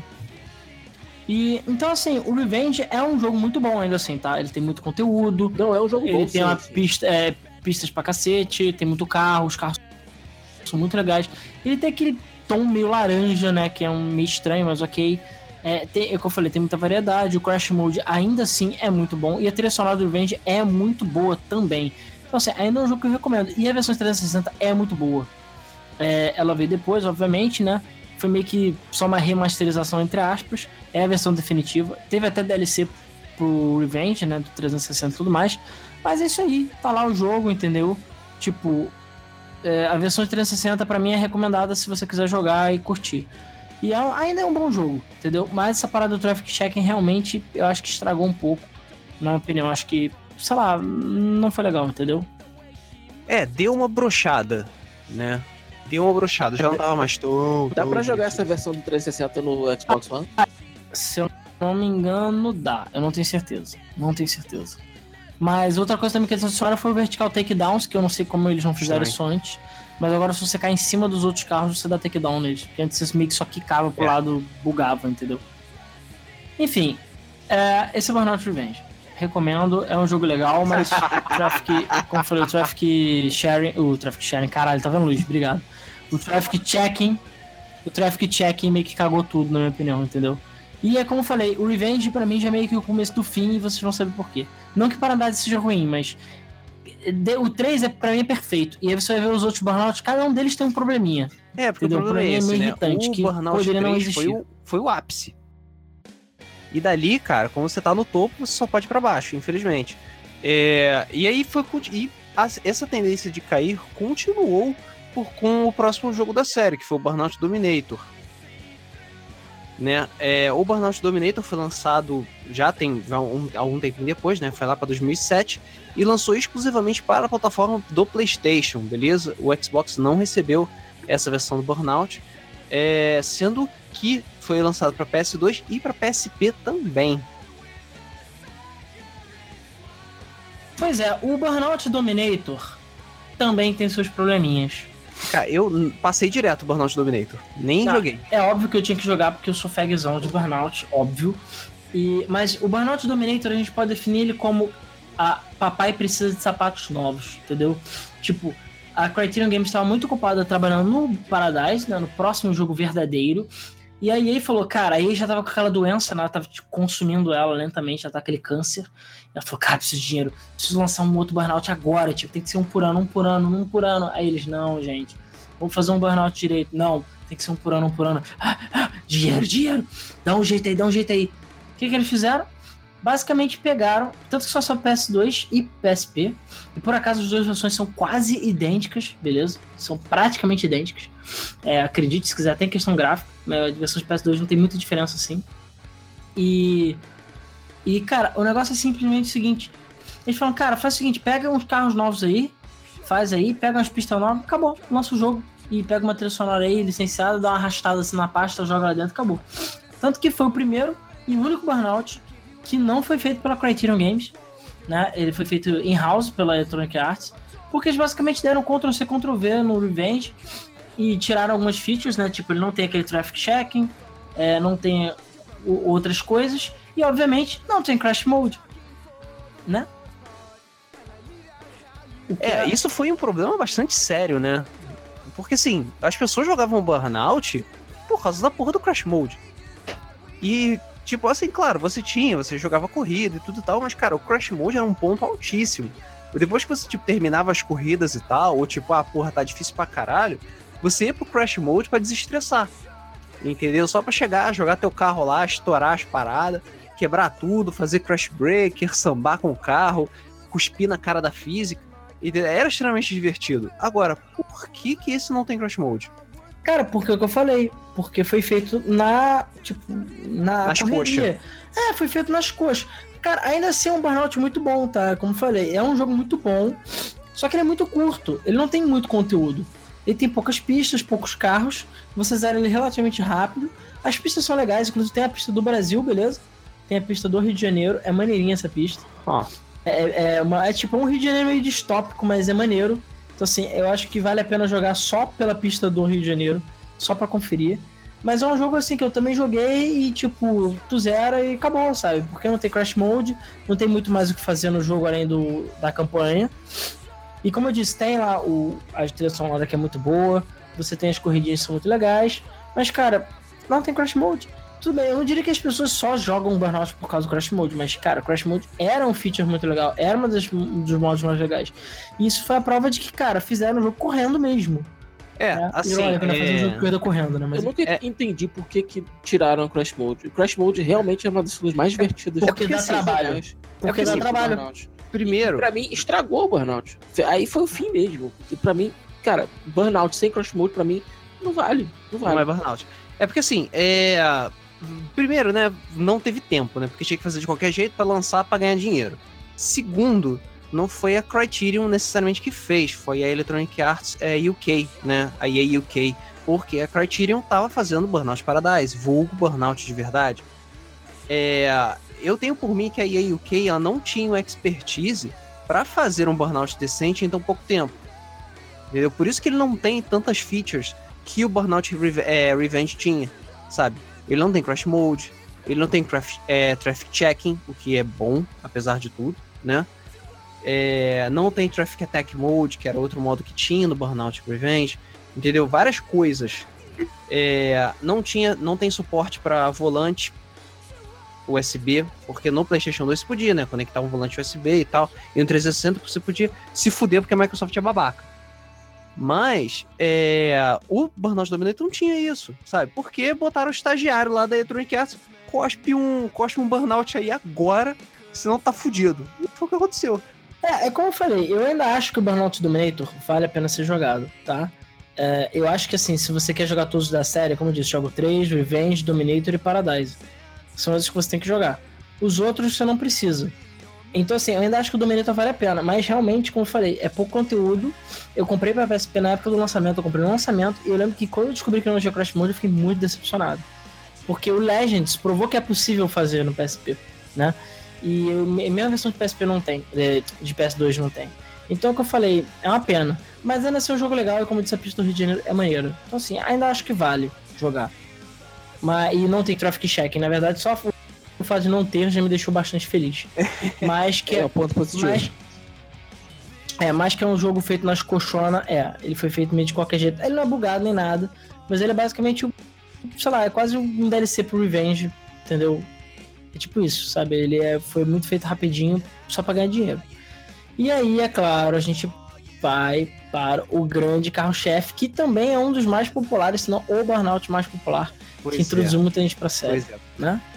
Ah, peraí, vamos lá, vamos lá. É. Take me down to the Paradise City.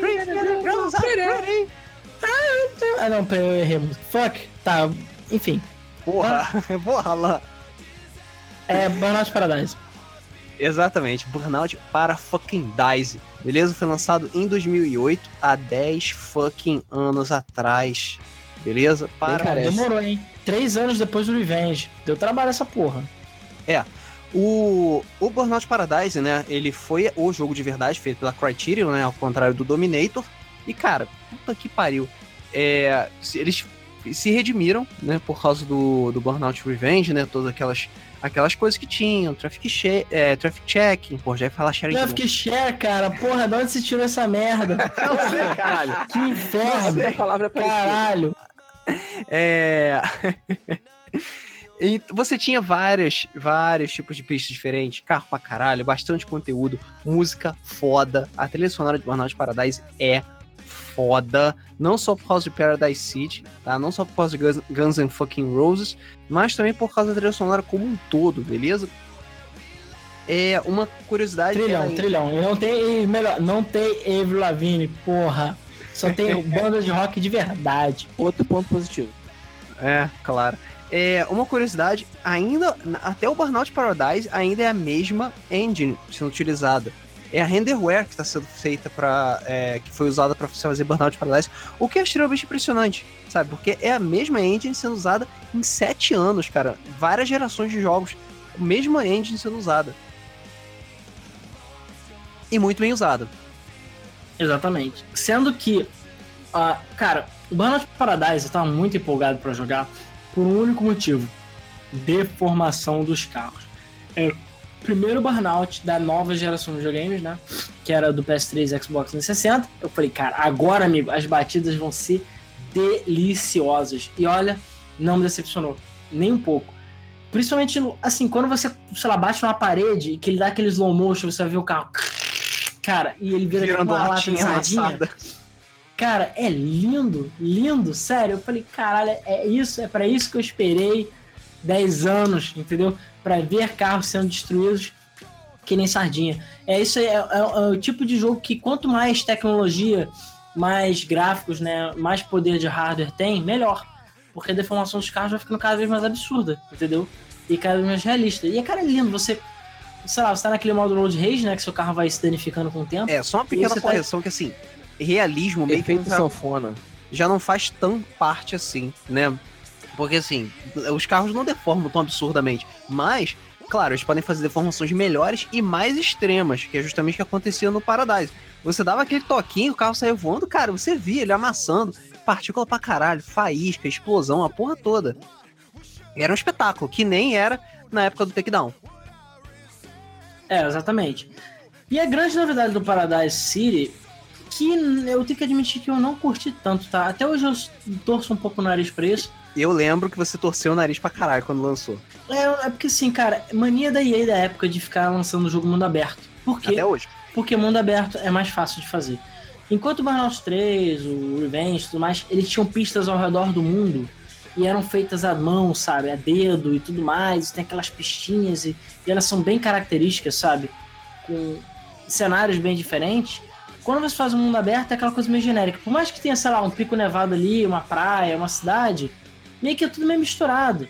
E quando a corrida é de ponto A a um ponto B, que você faz qualquer caminho, pô, vai ter hora que você não vai ter ninguém do seu lado, porque você pegou um caminho diferente. Vai ter, sei lá, você vai pegar um mesmo caminho várias vezes. e tal, né? Não, você vai pegar o mesmo caminho várias vezes, entendeu? Porque você só troca os pontos. Ah, não, toda vez que você sai da praia, você sai da praia. Mas aí você vai para a montanha, você vai para o centro da cidade, você vai para o estádio.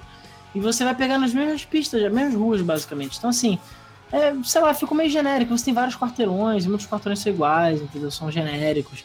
Então, na minha opinião, eu acho que você perde um pouco do. É, da não é novidade, né? Mas do detalhe quando você tem um jogo mundo aberto, entendeu? Você perde da, o, o fato das pistas serem únicas. Elas deixam de ser únicas quando o mundo é aberto. E eu não gostei por causa disso. Mas isso significa que eu não gostei de Paradise? Nem um pouco. Paradise é um, um dos meus favoritos da série. Porque ele é delicioso. E é um jogo que você não para de jogar, cara. Você começa a jogar e não para de jogar. Você, cada sinal que você vai parando, você vai vendo as corridas. Só que, é claro, o modo Road Race, pra mim, ainda é o melhor de todos, de longe, entendeu? Sabe uma é assim. Que eu não gostei? Era o fato das, das pistas não serem fechadas. Você pode errar o caminho na pista. Isso me incomodava absurdamente. É, assim, era aquela coisa, né? O jogo era, tinha várias é, repetições, né? Ele era repetitivo em alguns aspectos, justamente por causa dessa questão do, do mundo aberto, né? De você fazer. Mas é aquela coisa, dá, mais, dá menos trabalho, é mais barato e tal, pode lançar rápido para poder dar mais dinheiro para EA, todas essas coisas. É, e o, e o Burnout Paradise, né, ele voltou aquela sensação é, não só de acessibilidade no jogo, né, você podia pe pegar, sentar, jogar e se divertir pra cacete, como voltou aquela tensão que você tinha para jogar Burnout, sabe? Porque acabou todas aquelas palhaçadas de você ficar fazendo brincando de estilingue com os carros no, no Revenge, era só pegar, sentar, ouvir Guns N' Roses, cara, e sair jogando. Porra, era muito bom. Ainda é muito bom, porque, porra, lançou agora a versão, ou vai lançar a versão remasterizada, e, pô, vai continuar sendo bom. Pois é, e cara. É, já saiu, né? O jogo já, já foi lançado. Pois é. E o. E o Burnout, o Burnout Paradise, né? Como eu tava falando, é, ele tem todos os modos que os outros Burnouts têm, né? O Road Rage e tudo mais, até de é, Polícia Ladrão. Ele tem uma grande novidade que é o modo online. Não que o modo online já não existisse antes, tá? Porque o Dominator já tinha. Mas ele agora tinha um modo online sério, digamos assim, né? E você podia, enfim, jogar com seus amigos, bater com seus amigos na rua, atropelar seus amigos, o que é sempre divertido, né? É, ele funcionava, né? É, exatamente. Só e ele assim teve muito DLC, né? Teve a Big Surf Island, que é basicamente um outro continente para você jogar. É, isso é um probleminha, na verdade, do Paradise, né? Convenhamos, porque era muito, amar muito DLC. É, ele teve o Party Mode também, que é tipo modos para você jogar com seus amigos online, que também foi DLC, e você só podia jogar com quem tivesse DLC. Tocas.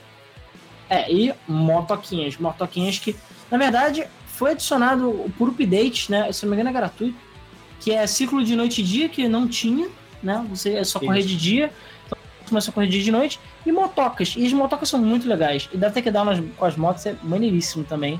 Isso. E é um feature muito legal do jogo também, que, tipo, não precisava ter adicionado no jogo, mas adicionaram, entendeu? No remaster. É, exatamente. É, o, o legal das motocas é que ele adicionou mais tensão ainda no jogo, né? Porque você é uma moto, tá cheio de carro, entendeu? Você sai cortando trânsito lá, é, entregador de pizza é, paulista, e cara, é, é, é, alucinante, entendeu? Você tá lá correndo no meio do trânsito, e vê o cara, você vai e pum, começa a derrubar todo mundo. Pô, é muito maneiro. Muito maneiro mesmo. É, e o sistema aí... de dia e noite funcionava muito bem, sabe? Era maneiro você ver, tipo, trocando, correr de noite, farol pra cacete e tal. Porra, era show. É, só que aí tem um porém. Não tinha Crash Mode. É, é, ah. Tecnicamente, existe o Crash Mode, que eles chamam de Showtime, que eu lembro claramente que na versão de PC você tinha que apertar Q no teclado e você entrava, o seu carro virava, ficava quicando que nem uma bola e você ia fazendo uma bola que nem Katamari. Esse então, era uma bosta. Uma bosta. Do Crash Mode é, Eu lembro. Lixo! É, era isso que eu tinha me lembrado também. eu lembro Eu da... preferia que não tivessem colocado, de verdade. Eu também preferia, com todo respeito. É, o modo Katamari, o modo Katamari do, do, do Aradez não é legal, cara. Mas é, é tipo ridículo ridículo, é ridículo. Primeiro que o jogo nem diz que tem, né? Então assim, você não tem, tipo, você não joga esse modo. Não tem um, um, um tipo, você para no sinal e freia, não, agora você tem que fazer um crash mode. Não tem isso. Você aperta o botão e a qualquer momento durante o jogo você vai pro crash mode. Tipo, para fucking que? Quem faz isso? Ninguém faz isso. Você só usa uma vez, se arrepende de ter usado e nunca mais se usa. Não tem nenhum propósito. Não tem nenhum propósito. Por quê? O carro simplesmente explode do nada e é isso aí. É, não, não tem. Realmente não, e o pior, eu conheço gente que nem sabe que o Burnout Paradise tem Crash Mode, beleza? Tem amigos meus que falam, não, porque tem Crash Mode, Burnout... Não, não tem Crash Mode no Paradise. Não, não, tem sim, cara. Aperta o que lá, ou sei lá qual botão no, no console. Aí o cara, que isso? Que porra é essa? Que porra escrota, sabe? É, era bizarro. É horrível. É tipo o Battle Mode do, do, do, Merda, eu ia falar do isso. Mario Kart 8. É melhor que não tivesse, entendeu? Do que botar aquela bosta. Pois é, pois é. E o pior é que a versão remasterizada continua com essa porra de Crash Mode esquisito, né? Porque é remasterizada, mas é, né, cara? Eles é só pegaram o mesmo jogo, cara. Não mudaram nada, mano. Porra, custava nada, cara. Eu botava não, lá. Não, não, cara. Eles basicamente pegaram. Cara, é, exatamente. Vai dar trabalho 40 dólares por, tipo, uma parada que a gente já tem pronta pros trouxão pagar. Porra. Filho da puta. Filho da puta. Exatamente. Então, assim, no final das contas, você. É, eles pegaram a versão de PC, basicamente, deram dor tapa e lançaram pro PS4 e Xbox One agora, depois de 10 milhões de anos, todo mundo pedindo um novo Burnout. Entendeu? É, isso é verdade. É, como, como a gente mencionou, né? Teve uma porrada de DLCs do Burnout Paradise, tá? DLCs de carros, DLCs de ambientes, né? Pistas, motocicletas. Teve até um DLC que adicionou é, carros, digamos, especiais, né? Não era o, nome deles necessariamente, mas eram carros semelhantes. Né? Tinha um que era semelhante ao DeLorean, tinha um que era semelhante ao carro dos Caça-Fantasmas, né? O Ecto 1. Enfim, vários tipos de carros famosos diferentes. Teve carro de teve DLC de carro de brinquedo. Enfim, todo tipo de porcaria teve no, no Burnout Paradise. É, e obrigado, filhas da puta aqui da região que soltaram um balão, então pra cá chovendo explosões essa bosta desse balão. Valeu. Mas enfim, Então aquela coisa, o Crash Mode lixo, o Burnout Paradise é um jogo maravilhoso, tem uma trilha sonora do caralho, apesar do mundo aberto, na minha opinião, não ser tão legal. Mas, cara, a quantidade de carro é absurda, é uma tonelada, você não para de gritar carro, é muito carro, e é muito legal dirigir os carros. Você passa lá naqueles postos de gasolina para, enfim, abastecer o turbo, para repitar o carro, para consertar, entendeu? Tem várias paradinhas legais. E assim, é muita coisa na tela, mas muita, mas muita porra na tela ao mesmo tempo.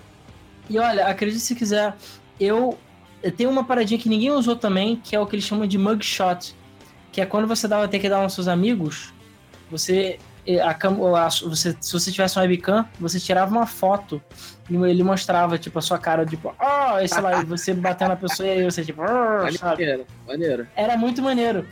E só que no Xbox era só na Xbox Live Vision, que é uma câmera bosta lá, que uma vez eu peguei fechado de amigo meu. Não tinha suporte para Kinect. No PS3, é. Não, tem sim, na Xbox One tem suporte para Kinect, acredite se quiser. Se ah. tiver com. É, e no PlayStation 4, isso é claro, versão remasterizada, tá?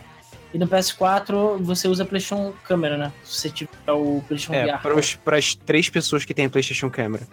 E no computador você usa webcam, normal, entendeu? Mas é isso, você consegue. E é maneiríssimo, eu já usei isso uma vez, é muito. É tipo, é maneiro, cara, é bobo, mas é legal, sabe? Você, tipo, a pessoa, tipo, oh, sabe? Morri, e você, tipo, haha, acabei com você, sabe? Muito maneirinho. Engraçado é que o iPod 2048 tinha meio que isso também no, no, no PS Vita e eu também achava legal. Antes de cada corrida ele tirava uma foto de você. Se fazer uma merda, claro, você podia botar sua piroca, porque não tinha nem como denunciar. Não que eu tenha feito isso, tá, gente? Mas, enfim. Aham, uhum, claro. Para tá falando desse, tá sabendo bastante disso. É intimidação o nome disso. Ah, claro. Tá marcando território, né? É, não, eu tô, tipo, como é que é o nome? É, desestabilizando meu adversário. Claro. É uma forma de você mandar nudes também, né? Ah, é a forma mais complexa de você mandar nudes. Usando a porra de um videogame, tipo, caríssimo pra você ver o nude por alguns segundos. Isso é melhor do que Snapchat, cara. Isso aí é fato. Porra, com certeza. É isso aí. Mas é aquela coisa, é, antes só da gente falar do, do último Burnout, né? Que na verdade teve mais um, acredite. É, é. O, teve esse remaster. Não, na verdade, vamos falar do remaster daqui a pouco. Vamos falar logo da, da bosta, logo, do cocôzão máximo de todos. É, depois de, depois de a gente ter, tipo, aquela subidinha com o Burnout Paradise, né? Que, tipo, foi quase o Burnout 3, mas não chegou tão perto. A gente teve, tipo, o cocô, digamos, o cocô da semana do Burnout, que, porra, esse cara. Burnout esse Crash. Esse tá de parabéns, mano. Tá de parabéns. O, o Burnout Crash, o Burnout dois Crash. anos. É, não, dois anos, não, quatro anos, né? Depois do Burnout Paradise, todo mundo, cara, chorando nas ruas seco, porque não tinha mais burnout, sabe? Ah, porra, eu quero burnout novo, puta merda, pelo amor de Deus, lança outro. Nada. Ah, e o burnout Giga não tinha crash. ah, não tem crash mode? Então toma. Quer crash mode? Então toma, sabe? Toma. E aí ele fala: não, a gente tá fazendo o burnout crash exatamente para, tipo, suprir a necessidade daqueles que querem crash mode. E aí você pensa: ah, beleza, então, tipo, fizeram o Crash Mode maneirinho e tal, tipo, é 3D, mas agora só faz o modo Crash. Ou, ou é um Burnout completo, só que dessa vez com o Crash Mode, né? Porra, quem é, sabe? focado, sei lá, no estilo antigo. Porra nenhuma, é a porra do jogo celular safado de é, live arcade da vida, né? Que sim, eu falei celular, mas é porque saiu pra celular também.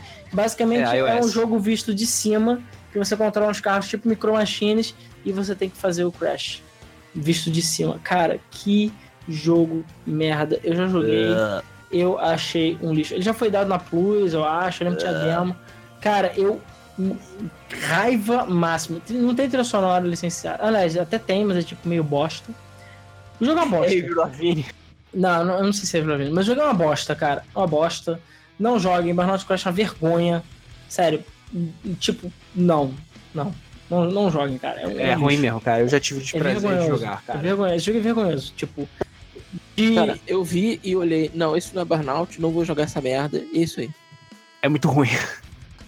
Não, cara, é horrível. Eu vi, eu vi, o gameplay do jogo e falei, cara, é isso? Isso é o Burnout Crash? Então foda-se, não vou jogar essa porra. Não, o pior, a EA na época fez um bafafá do caralho, tá? Eu lembro que tinha registrado nome, o caralho. Burnout. Todo mundo, Bom. caralho, novo Burnout, não sei o que é, tu vê essa bosta. Isso aí. Todo mundo ficou puto. E o pior, a versão de 360 você ainda pode jogar com Kinect também, que tipo, Deus tenha piedade de nossas almas. que? Jogar essa bosta com Kinect, cara. Que lixo. Everyday we stray further from God. Cara, por que, sabe? Pra quê? Você, é tipo eu... tacar fogo em gatinhos, cara. O cara, o cara, o cara sentou, programou isso, verificou a interface, testou, perdeu o tempo dele, perdeu dinheiro, gastou é, silício, entendeu? Para fazer a interação de Kinect com Burnout Crash, cara. Porra! Que bosta. Porra! Não, e o pior, não contando o, o, o Remastered, que não foi a criatura que fez mesmo, é, e é basicamente aí chutando um cachorro morto. Cara, esse foi o último Burnout. Tipo, fale sobre terminar na pior nota possível, sabe? É tipo você restar uma ópera e no final soltar um peido. Tipo. tá, eu não tenho nada a comentar. Cara, é tipo, você tava perfeito, todo mundo tipo, caralho, que lindo, que trabalho. E tipo, bosta. que bosta de jogo. E o pior, desde então, 10 fucking anos, nada de burnout por é, porque a gente considera o Crash. Não, por fucking quê, cara? Assim, a gente sabe por que, na verdade. A EA nessa época já tava sendo a EA, né? E sendo nojenta. E... Já tinha se, se auto-intitulado a fonte de todo mal. É, e nessa época a galerinha lá da, da Criterion já tava começando a ficar muito insatisfeito com a EA. Muito. Principalmente no Paradise, né? Eles ficaram muito satisfeitos com as exigências que a EA fez. E o jogo foi meio que rushado, por isso que não tinha Crash Mode. É, os DLCs vieram depois. Parece que teve muito corte de conteúdo do jogo para ser vendido separadamente. Então, assim, a galera da Criterion não gostou nem um pouco disso. E aí a galera começou a sair, entendeu? E pois muito, é. muito do staff original do Burnout saiu da Criterion Games. E como a EA é uma completa retardada mental, e por algum motivo, sei lá, porque Burnout Paradise vendeu muito, eles nunca lançaram no Burnout, nem por outras pessoas, entendeu? E a Criterion Games foi relegada a ficar fazendo outras coisas, né? Como, por exemplo, é Need for Speed. Que assim, eu não vou negar que eles fizeram um trabalho muito bom, tá? Porque o Need for Speed Most Wanted de 2012, aliás, perdão, o Need for Speed Hot Pursuit de 2010, que foi a, a volta do Need for Speed, né? Depois de um hiato muito grande, cara, é um puta de um jogo, né? É um excelente jogo. E você, você vê a, o dedo da Criterion por toda parte. E ele também muita gente aqui sair, porque a galera não queria fazer Need for Speed. Você tem o sistema de nitro é, reverso, né? na contramão, você tem o, o takedown, você tem tudo isso. Só que é claro, como são carros licenciados, o takedown é bem bosta. É, o, jogo, o jogo, enfim, tem um ênfase muito grande em corrida de polícia ladrão, o caralho, não é um ênfase em batidas. Pois é. Então, assim, é, sabe, o, até o tráfego é licenciado no Need Speed Hot Pursuit. E a Criterion desde então só fez o Rivals, Most Wanted, enfim, ela foi fazendo outros Need for Speed. E por sua vez a galera foi meio que ficando puta e saindo da Criterion saindo da EA. Cara, mas convenhamos, é. Criterion trabalhar em Need for Speed, cara, é desperdício de potencial, porque não é aquilo que eles gostam de fazer, sabe? Não era aquilo que eles passaram anos e anos fazendo, desenvolvendo, sendo conhecidos por isso. Então, meio que. Eu acho que, assim, na minha opinião, eu acho que o que eles podiam ter feito era, tipo, um ano de Need for Speed, um ano de Burnout. Seria perfeito, entendeu? Você faz um Need for Speed, faz um Burnout e fica nisso e deixava a carteira trabalhando. Mas não, aí ia ficar com essa porra ter que lançar um Need for Speed por ano, sabe? Toda fucking hora. E aí ficou essa nojeira. E ficou bosta, entendeu? E a Criterion fazendo o que ela podia. Os jogos são muito sólidos, mas eles são muito sem vida e genéricos, sabe? É, é. E, perdeu o espírito. E perdeu o espírito. E essa parada de, do próprio takedown não ter grande coisa porque o carro é licenciado, tipo, é, sabe? É, isso meio que estragou, né? Convenhamos. É, eu acho bastante deprimente, para falar a verdade. E a Criterion meio que foi relegada a isso. E depois, quando eles viram que, sei lá, os Need for Speed não estavam rendendo, porque estavam sendo todo ano, eles estavam bem genéricos, aí eles botaram a Criterion pra trabalhar em Battlefield Hardline, que é uma bosta. Por quê? Depois Battlefield 1, que já melhorou um pouquinho, Battlefront 2, que foi, eles foram responsáveis pela parte de, é, de combate aéreo, né? De naves. E na realidade eu falei besteira, eles fizeram sim o Remastered, mas não foram eles que fizeram, né? Tipo, pegaram o que restou da Criterion, né? O que sobrou da Criterion, que a galera mesmo das origens já foi toda embora. Basicamente, só licença, né? Sobrou. É tipo a Rare, cara. Só, só sobrou é, a caixa. Eu ia comentar justamente isso, entendeu? É que nem a Rare. Porque, assim, o, o que tem na Criterion são outros funcionários, são coisas novas. e tal, pessoas robôs. novas. É, robôs. Robôs, pessoas que venderam a alma, enfim, gente que não tem mais aquele apreço que o pessoal da da Criterion antiga tinha. Não é mais como era, né? Pois é, inclusive na própria época aí do, do Need for Speed tá cagando, o estúdio 80% da equipe. Caralho. Então assim, tipo, até, até os fundadores. E parte, o que sobrou da Criterion foi pra Ghost Games na época, né? Que é quem tava fazendo jogos de coisa. Need for Speed não fez uma porra de um jogo decente até hoje. Muita gente da Criterion foi pra Playground, que é quem faz o Forza Horizon. Inclusive o Forza Horizon, mais que não tenha nitro, provavelmente dito, ele tem essa mecânica de tu ganhar ponto fazendo coisas é, irresponsáveis, enfim, mundo aberto. E você vê a qualidade do Forza Horizon é muito grande, porque a Playground Games é só a galera da nata, só a galera nata do Need for Speed, só a galera nata da, do Burnout, entendeu? A galera nata de vários jogos Os é que trabalhar na Playground, por isso que Forza Horizon tão bom. É, eles sabem fazer o jogo, sabem fazer o jogo de corrida. E, cara, desde então, o Burnout morreu. Agora, no aniversário de 10 anos do jogo, que a gente tá vendo o Remastered para PS4 e Xbox One. A boca pequena já corre falando que ah, o significa que o Burnout vai voltar, não sei o quê. É, hoje em mas, dia cara... eles usam muito isso, né? Eles lançam o remaster, eles veem como é que o mercado vai, vai reagir, e aí, se for o caso, eles lançam, anunciam um novo jogo ou não. É, o, o, o remaster de Burnout tá causando um rebuliço bastante grande, o pessoal tá gostando. Não sei, acho possível. Pois é, eu vi muita gente comprando o remastered só pra falar, e aí, queremos novo Burnout. Só por isso. Então o pessoal tá dropando 40 dólares pra EA só por isso. Eu não duvido que a EA saiba dessa estratégia e esteja se, se aproveitando disso, entendeu? Ela vai testar, mas ao mesmo tempo, olha, tipo, vamos ver se a gente ganha um troquinho com isso, entendeu? Porque esse jogo já foi vendido várias vezes 5 dólares, menos até, em promoções de PS3, Xbox 360, Steam, né? E a versão da Steam é tipo Ultimate Box, que já veio com todos os DLCs, sabe? E a versão de PC já, tipo, graficamente até hoje é muito boa e tem muito filtro e muito de tudo, sabe? E eles basicamente só pegaram e trouxeram PS4 e Xbox One, que é, tipo, roda 100 FPS, etc, etc, mas é isso aí, sabe? Tipo, é o mínimo. Você não vê nenhum tipo de trabalho nas texturas, nenhum tipo de trabalho no gráfico, você não vê melhorias em, em quase nada, na verdade. Tipo, eles só pegaram o jogo e arrastaram mesmo para as plataformas novas. E, e é isso, sabe? É, aí, novamente, será que significa que teremos um novo Burnout? Ninguém sabe. Realmente ninguém sabe. Pois é. é. Então a gente termina tipo, numa nota meio triste e sem saber qual vai ser o futuro.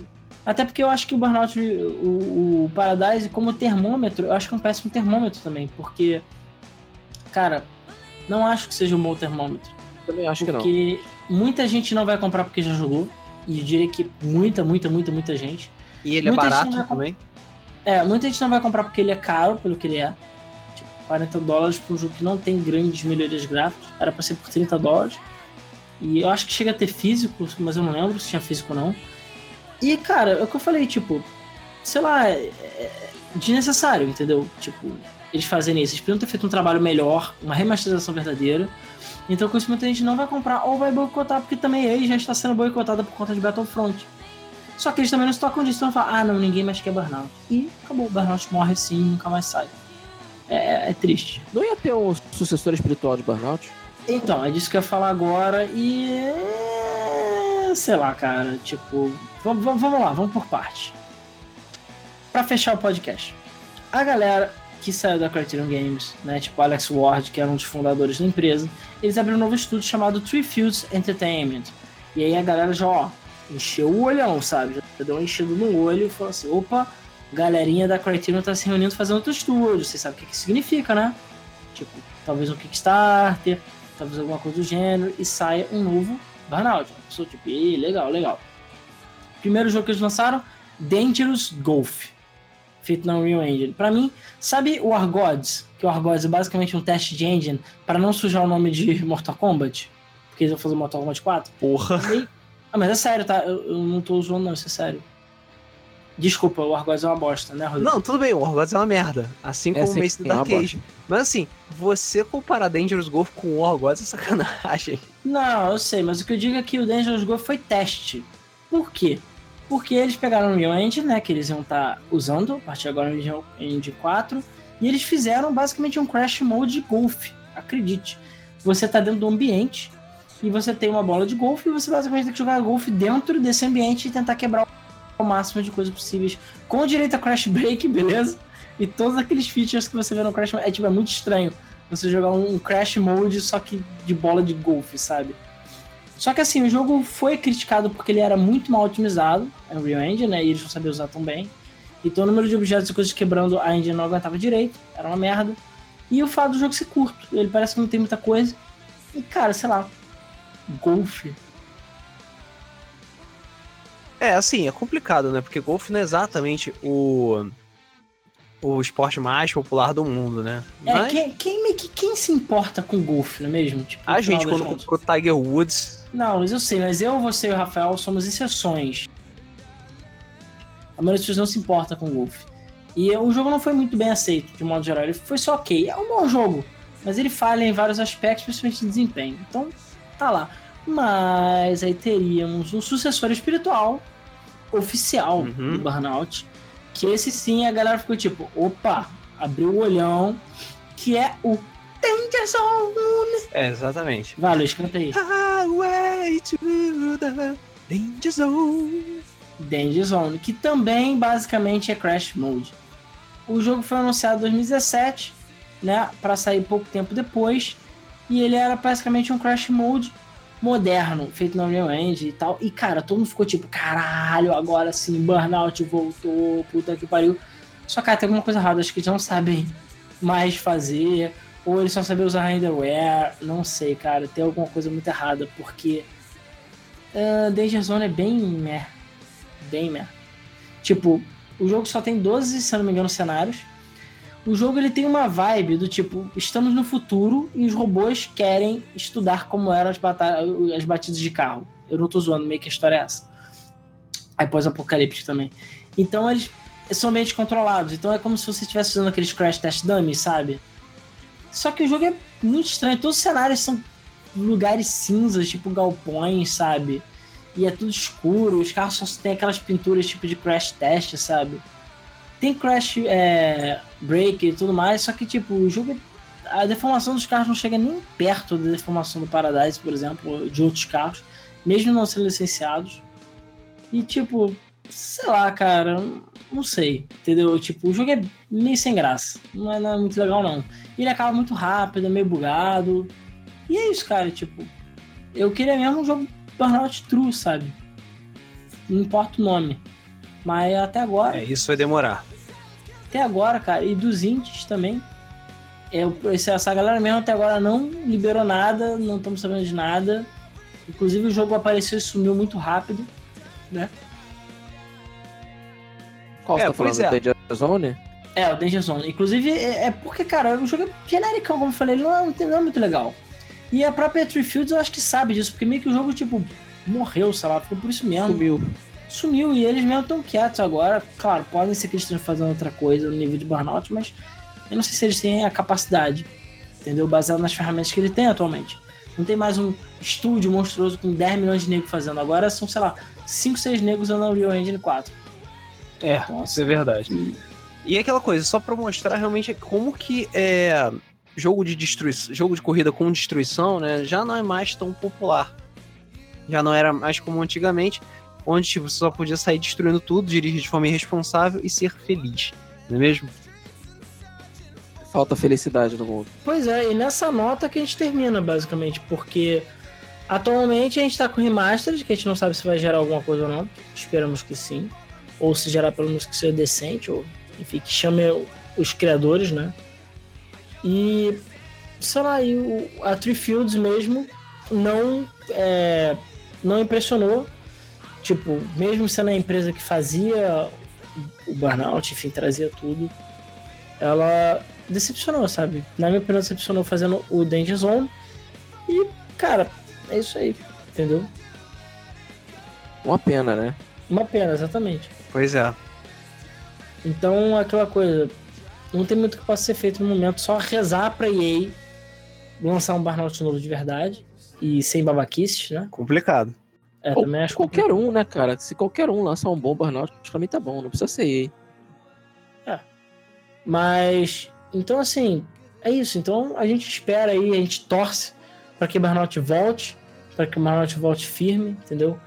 É, eu, como falei, o remaster eu acho que vai servir para isso, vai servir exatamente como termômetro, apesar que vai ser um péssimo termômetro, mas só, whatever. A, vai ser como... algum termômetro? É, aí tá pouco se fudendo, né, na verdade. Tipo, ela quer dinheiro, o que dá dinheiro ela continua Melhor simples. do que nada. É, exatamente. Fica nesse pensamento mesmo, Luiz. Uma coisa. Ah, é, Rodrigo. Esse Burnout que saiu pra PS4 e Xbox é baseado no do PC, não é? É, a princípio é. Uhum. E a versão de PC saiu? Vai sair? Como é que é? Ou que já tem o Burnout Ultimate Box já tá safo? Já tem, a princípio eu acho que eles só adicionaram Big Island, que eu acho que nunca saiu, mas até onde eu sei é um update gratuito. Até onde eu sei, mas eu não tenho certeza. Eu não parei para ver, entendeu? Mas, enfim. É isso, entendeu? Eu vou instalar o meu, vou ver qual é, que eu tenho o Burnout aqui. Cara, Burnout Paradise eu joguei várias, várias vezes. É um puta de um jogo. Recomendo muito, muito. Ele tem retrocompatibilidade com o One, entendeu? Então vale a pena jogar. E o 3 mesmo, se tiver um PS2 velhinho aí, o emulador, joga o Burnout 3, entendeu? Que também é muito bom. É, o, o Paradise eu não joguei tanto quanto eu gostaria, então vou, vou dar uma chance para ele agora.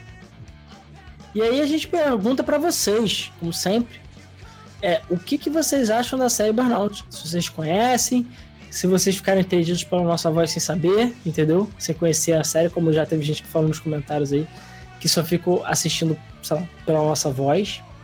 Então, assim, tipo, beleza. É, então, assim, para quem acompanhou porque jogou Burnout, ou para quem acompanhou porque não jogou Burnout, se você não jogou, jogue. Joga o 3, joga o qual você puder, entendeu? É, mas se você jogou, conta as suas experiências com Burnout com a gente.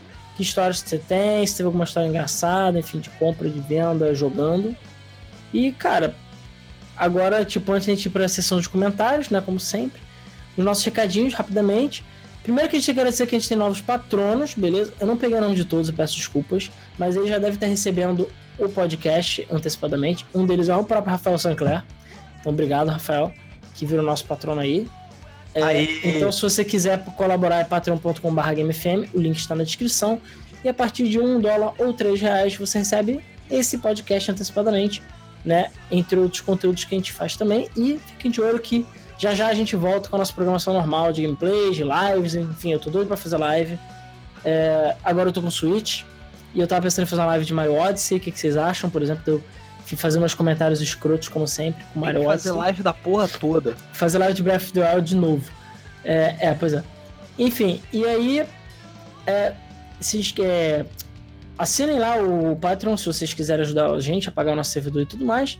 Se não, você pode se inscrever se é a primeira vez que você está ouvindo o Debug Mode. Seja bem-vindo, se inscreva aí no canal, toda semana tem episódio, entendeu? Toda terça-feira à noite e segunda-feira de madrugada para quem for do Patreon, né? Quem for Patreon nosso. Então, é isso aí. É, muito obrigado a todo mundo que se inscreveu no canal. A gente já passou 18 mil inscritos, né? Estamos lutando para chegar nos 10. Em breve a gente espera chegar. Já estamos no 100, 8.100 e alguma coisa, se eu não me engano. Então é isso aí. E, cara, é isso, entendeu? Ah, e é claro, o encontro da Game FM, que vai acontecer no dia 31 de março, tá chegando. Vai ser aqui no Rio de Janeiro. Mais informações estão na descrição, beleza? E aí lá vai ter. A gente vai dar pôster, vai ter gente lá, vai ter comida, enfim, a gente vai bater papo. É isso aí, vamos estar lá. Então vejam ele aqui na descrição e participem. E acho que é isso, né, Luiz? Tem mais alguma coisa? Não? Joguem Burnout. Joguem Burnout. E descansem em paz, Burnout. Joguem Burnout. Então é isso aí. Então, beleza, agora vamos passar para a sessão de comentários do nosso último podcast, 244, que foi sobre Super Smash Bros. Beleza? Vamos começar então passando pelo comentário do Miguel, que disse que ele acha que vai ser um Smash novo. Pois é, eu também acho que vai ser um Smash novo. Comentário agora. Acho, não. Comentário do Bernardo Anton, que falou, é, deu parabéns pelo podcast, tá? E que ele disse que Smash está nos corações de qualquer gamer de verdade. Ele disse que terá que discordar da gente, dizendo que o Brawl foi o que ele achou com a jogabilidade melhor. Mas ele concorda que tem falhas consideráveis. Inclusive, ele desafia o Alan por uma luta de Falco versus Fox. Ele falou que quase não jogou de Wii U por não ter o console, mas o pouco que ele jogou achou muito bom. Ele pensa em personagens que gostaria que aparecessem no próximo Smash, como Banjo, Banjo Kazooie, Bomberman, Geno, do Super Mario RPG talvez o Skull Kid, Uá, Luigi. E o Goku, porque nada é impossível. O Luigi não, pelo amor de Deus. É, ele falou aqui, imagina o luto de Mario, Goku, Sonic, Cloud, Ryu, Mega Man, Bomberman e o Banjo. É um luto que eu nunca imaginei ver ao mesmo tempo, cara. O que, que, vocês acham das sugestões? Quer colocar o Goku em tudo quanto é emocionante, cara. Porque, eu, porque ou eu sou o Goku, cara. O Goku é, é foda, vai se fuder. Tô falando que não é, o problema é que, porra. É, eu sei, eu concordo, porra, mas sei lá, né? É, ele falou pra nós continuarmos o bom trabalho, porque os vídeos são todos muito bons. E pra, voltar, pra gente voltar a fazer gameplays. Calma que já vai voltar. E ele falou que vê a gente, vai ver a gente no evento do Caxambir. Abraços. Valeu? O Naoto Ueda falou que pensava que os Smash do Switch seria um jogo novo, mas aí a gente falou que eles não anunciaram o jogo com porte, só para fazer surpresas, como o Sonic do Brawl e o Mega Man do Wii U. É, eu não sei. Eu acho que vai ser um jogo novo. Eu acho que não. É, o Ovelha do Gelo falou é que. O artesão. Eu, o Ovelha do Gelo falou que o Smash dele é o Rivals of Ether, que é basicamente Smash, só que com furries e é pixelizado, basicamente. Ele mandou um PS bastante importante, que ele falou para não procurar por Sakurai Nintendo no Google, porque aparece um negão. Ok. É... É, aparece um negão significa o quê? Regra 34 cara, ou só é um negão? Ou cara, você é preconceituoso? Tipo os nazistas. Cara, não sei. Se você quiser procurar por Sakurai Nintendo e achar o negão, fica à vontade. É... Não, obrigado. o Anubis... De negão já basta o Rodrigo, tá? Hum. Já basta eu. O Anubis Destruidor disse que ele acha que sai no meio do ano, ou pelo menos até setembro, porque no final do ano ainda tem Pokémon para lançar. No último direct, se prestarem atenção, tudo que foi mostrado vai sair no Switch até o meio do ano. Pelo menos é o que ele acha. O Vael Cross falou que é, ele joga muito o Smash 3DS, que é um dos jogos favoritos dele. O Faker Games comentou que foi confirmado que o Aluigi é, um, é só um cara que foi contratado pelo Wario. E, e mandou o Rodrigo tomar no cu porque ele não respeita o Aluigi. E ele falou você fez a voz do Wario, cara. Você fez a voz do Wario. O Wario é que fala grosso. É o Aluigi! Não é... há o que respeitar desse personagem. Vamos fazer um episódio só de Wario e Luigi e a gente fica metade do episódio só gritando. Não me chamem. Por favor. A gente tem que falar de WarioWare, cara. De WarioWare. E de Wario World. E, e Wario Touch, eu não lembro agora qual. Tipo, Shake It, quer dizer. Foda-se. É, ele falou que. Wario de Virtual Boy. Não, sério, vamos fazer o episódio de Wario. Por favor, diga nos comentários se vocês querem episódio de Wario e o Waluigi. Só vai poder gravar se a gente vai fazer uma voz escrota, beleza? É, não, é, exato, não é isso aí, não. Vai ser a cada 10 minutos tem que ter uma, uma persona, uma, é, meu Deus, uma impressão do, do Wario. A gente vai ter que imitar o Wario. Ou seja lá quem for claro. nossos convidados, né? Todo vai ter que fazer o Wario e o Aluigi. que pariu. É, ele, não. ele falou também que o A Rosalina é o melhor Uá. personagem. Uá. O comentário do Igor Barros falou que foi um ótimo podcast e que ele gostaria de mencionar algo que provavelmente a gente não se atentou em relação ao modo história do Brawl. Ele tem uma teoria que diz que o modo história estaria representando o próprio Sakurai e a vontade dele de continuar fazendo Smash, detendo em vista que, nesse modo, o Master Hand, ou seja, o Sakurai, estaria sendo controlado e manipulado pelo Tabu para poder de pegar de volta todos os seus barra, brinquedos e estatuetas contra sua própria vontade, que é inclusive mostrado numa CG, com o Master Hand sendo controlado por uma espécie de cordinhas. Nesse caso, o tabu meio que a representação da própria Nintendo mercenária, obrigando ele a fazer continuações do jogo que para ele já teve seu momento final do Melee. Existe mais por causa por, existe mais por trás dessa teoria que eu só consegui encontrar em sites gringos, então é basicamente só isso que eu sei. Mas descobrir isso fez com que eu enxergasse uma história de Brawl de uma forma bem diferente, além de, além de só uma encheção de saco com CG maneira. E para finalizar com chave de ouro, No Items, Fox Only, Final Destination. Depois desse podcast, deu até vontade de ver um game gameplay de Super Smash Bros. do Wii U. É, que teve, mas agradecer a Nintendo por, sei lá, quase banir o canal e eu nunca botei no ar. Que tinha Zelda Zilla. Né? Comendo o nosso cu. Exatamente. Mas, cara, é uma teoria bem insana, tá? Eu acho improvável. Eu acho mais fácil, como sempre, a internet vendo nas entrelinhas onde não existe. Mas faz sentido, entendeu? Faz algum sentido. Né? Ou então é porque a criança lá do quarto começou a cheirar, né? Porque enfim, já tava na adolescência, já tava fumando e enfim, colocou, né? É bem possível. E aí ele não tem mais controle das próprias mãos, olha isso. Porque o tabu, ou seja, as drogas estão dominando a mente dele. Pensa aí. Isso explica porque é tão desconexo e começa a juntar nego de outras franquias. É. Né? É isso é... aí. O G. César falou que ele não jogou muito Smash na infância, mas jogava muitos que tentavam imitar, como por exemplo Digimon Rumble Arena 1 e 2. Mesmo sabendo que os jogos tentaram copiar o Smash, pelo menos eles eram tão divertidos quanto o original. O Bernard Pupar veio gritando boladão dizendo que a gente não falou sobre Little Mac. E realmente, a gente não falou sobre Little Mac. Cara, a gente não falou direito sobre Little Mac, a gente não falou direito sobre Project M. Sim. Não verdade. falamos sobre os, os Smash piratões aí, tipo o Infinite. Cara, é porque não deu tempo, sério. É muita coisa para falar e pouco tempo. Eu achei que o Smash ia. É tipo Burnout, eu achei que o Burnout ia ser. A gente ia ter menos coisa para falar, mas foi muita coisa. Sim. E, tipo, é uma série que só tem, sei lá, cinco jogos. Mas é muita experiência, muito gameplay. São jogos que a gente jogou muito, entendeu? Então no Smash ficou pra cima. Quem sabe, aí fica minha promessa que certos jogos baquines e outras pessoas vão anotar e tatuar no braço para não te esquecer. Que é tipo, quem sabe quando sair o próximo Smash, a gente pode fazer uma parte 2, a gente pode falar do Project M, clones, e aí fala do Smash novo também. Que eu com certeza vou comprar. É óbvio, todo mundo vai comprar essa porra. É, ele falou que foi um, o Little Mac é um personagem excelente, que tem ótima mobilidade, golpes fortes, uma curva de aprendizagem boa e balanceado, isso vai de todos os golpes até as suas magias. Apesar de pouco te salvarem às vezes causa sua morte, são fáceis de evitar com Map Awareness. O Shoryuken dele é ótimo para eliminações e os outros poderes são muito bons para início de combo e finalização. Sem contar o counter destruidor e o K, o fucking KO, que demora anos para carregar e é muito difícil acertar. Mas quando acerta, é bem possível esperar uma eliminação mesmo com um maluco com 20 de dano. O Super Smash é apelão com hit kill, mas com grande área para se acertar tem ótimo balanceamento sendo um dos personagens go-to no competitivo. Ele ainda conseguiu a façanha de substituir Fox no meu coração, coisa que me acompanhou em todos os Smash que eu joguei. É, mobilidade, mais ou menos. Mobilidade, mais ou menos. O Little Mac é um merda no ar. É por isso que eu, eu, eu joguei com ele, gostei de jogar com ele, mas ele é um bosta no ar, então não. É, sobre o, esse novo Smash ser um novo jogo, temos várias coisas que inclinam para isso. O primeiro pelo nome, sendo apenas Super Smash Bros dando indícios que pode ser um reboot ou uma versão definitiva. Outro indício, a HAL Laboratory está sendo líder no desenvolvimento desse novo Smash, sem nenhuma citação da Nandai Banco e da Sora, coisa que normalmente não acontece em porte. Temos também a exclusão de todas as fotos e vídeos do site oficial do Super Smash 4, sem contar a exclusão das antigas produtoras. E por fim, o próprio tweet do Sakurai indica algo do tipo: segue, agora estamos na etapa onde revelamos esse jogo, mas eu estive trabalhando nele em silêncio, dia após dia.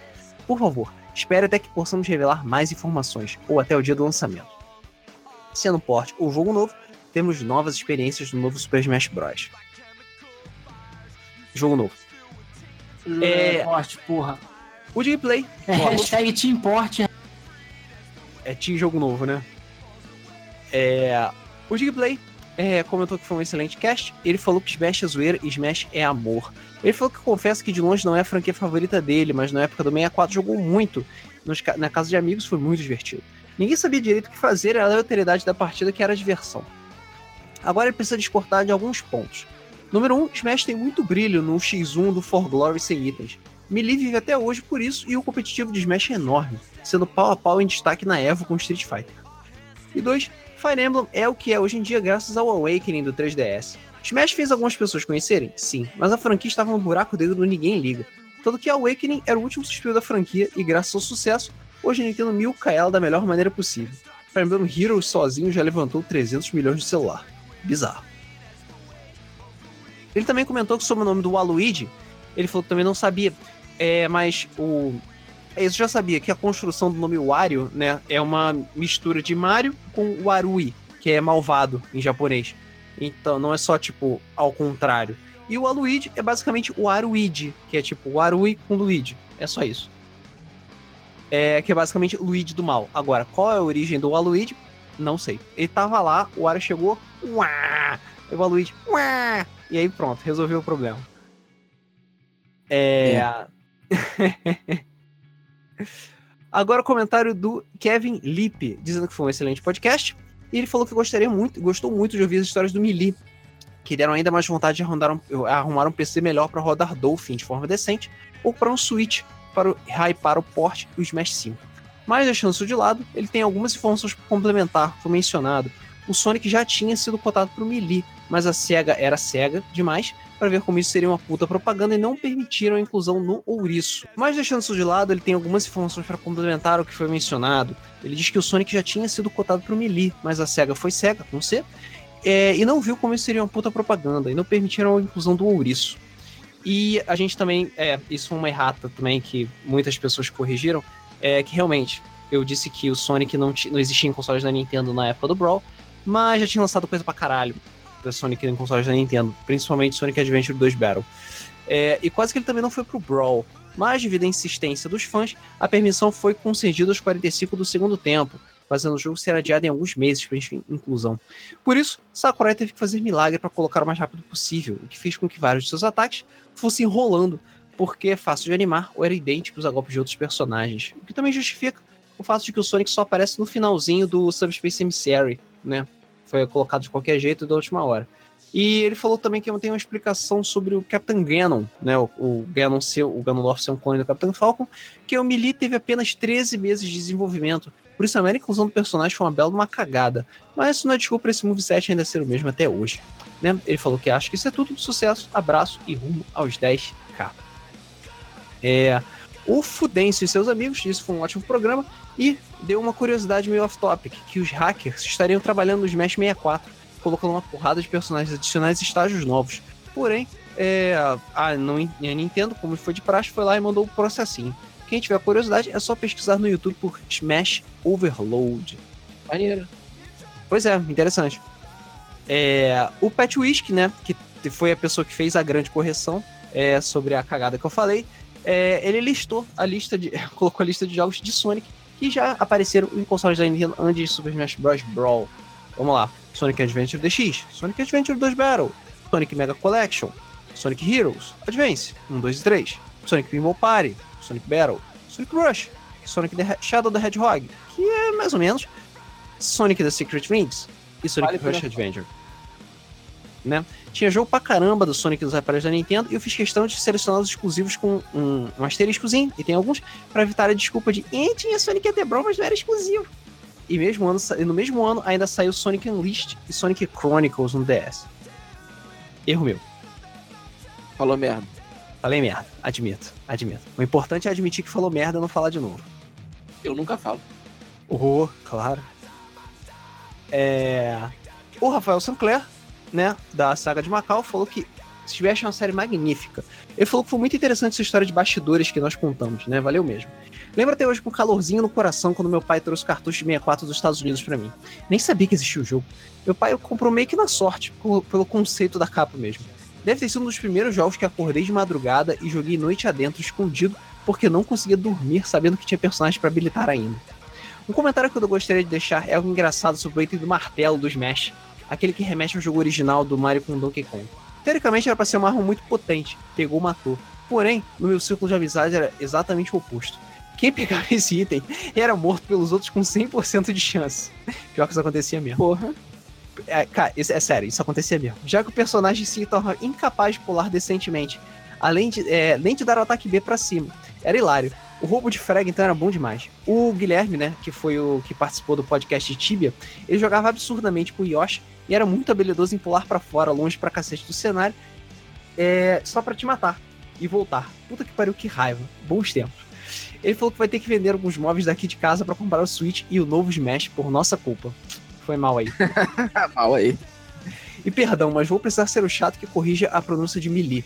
Nós temos essa, essa, intuição de que se fala melee por causa do é duplo, mas a pronúncia correta é melee. Isso é verdade. Apesar. Ou melee. Eu não sei se o narrador fala melee ou melee. Super Smash. Melee. Agora eu vou ter que parar pra ouvir. Eu tenho quase certeza que ele fala melee, mas. É, não, não tá errado. Não tá errado. Eu não sei dizer se melee é tipo tomato, tomato. Tipo, não importa, os dois modos Tem são certos. Sim. É, exatamente. É, depois tem que ver isso. O Thiago Prost. É só botar pra mulher do Google falar. Ah, porra. É, o Thiago Próximo falou que foi um ótimo tema podcast. Ele lembra de Smash da época de alugar fita de 64, jogar pra cacete. Antes de devolver o cartucho, ele falou que jogava muito com os primos. E na época ele nem sabia dar Smash, só usava as habilidades com o B. Ele falou que acompanhou muito toda a saga da franquia e sempre se animava com cada versão que saía. O favorito dele é o Brawl, que ele é um filthy casual mesmo. E realmente a quantidade de conteúdo dele é incrível. Ele concorda que tem falhas bem visíveis, mas vai a merda, Alan. Subspace Emissary é foda. O jogo é um crossover, não é pra ter história. O foda é o estilo beat'em up dele e as cutscenes maravilhosas mostrando combinações perfeitas. Afinal, quem nunca saiu com o Pikachu ajudando a Samus a derrotar Ridley? É. Agora tropeçar à toa é imbecil pra caralho. Sim. Bom, apesar do Brawl ser meu favorito, o Smash 4 conseguiu trazer o melhor de dois mundos entre o Brawl e o Melee. Além de um cast de personagens invejável, eu vibrava a cada cutscene de revelação de personagem novo. O do Mega Man é meu favorito. E espero que essa vibração e o hype repitam com esse novo, esse novo Smash, que vai vender pra caralho. Valeu e uma sugestão.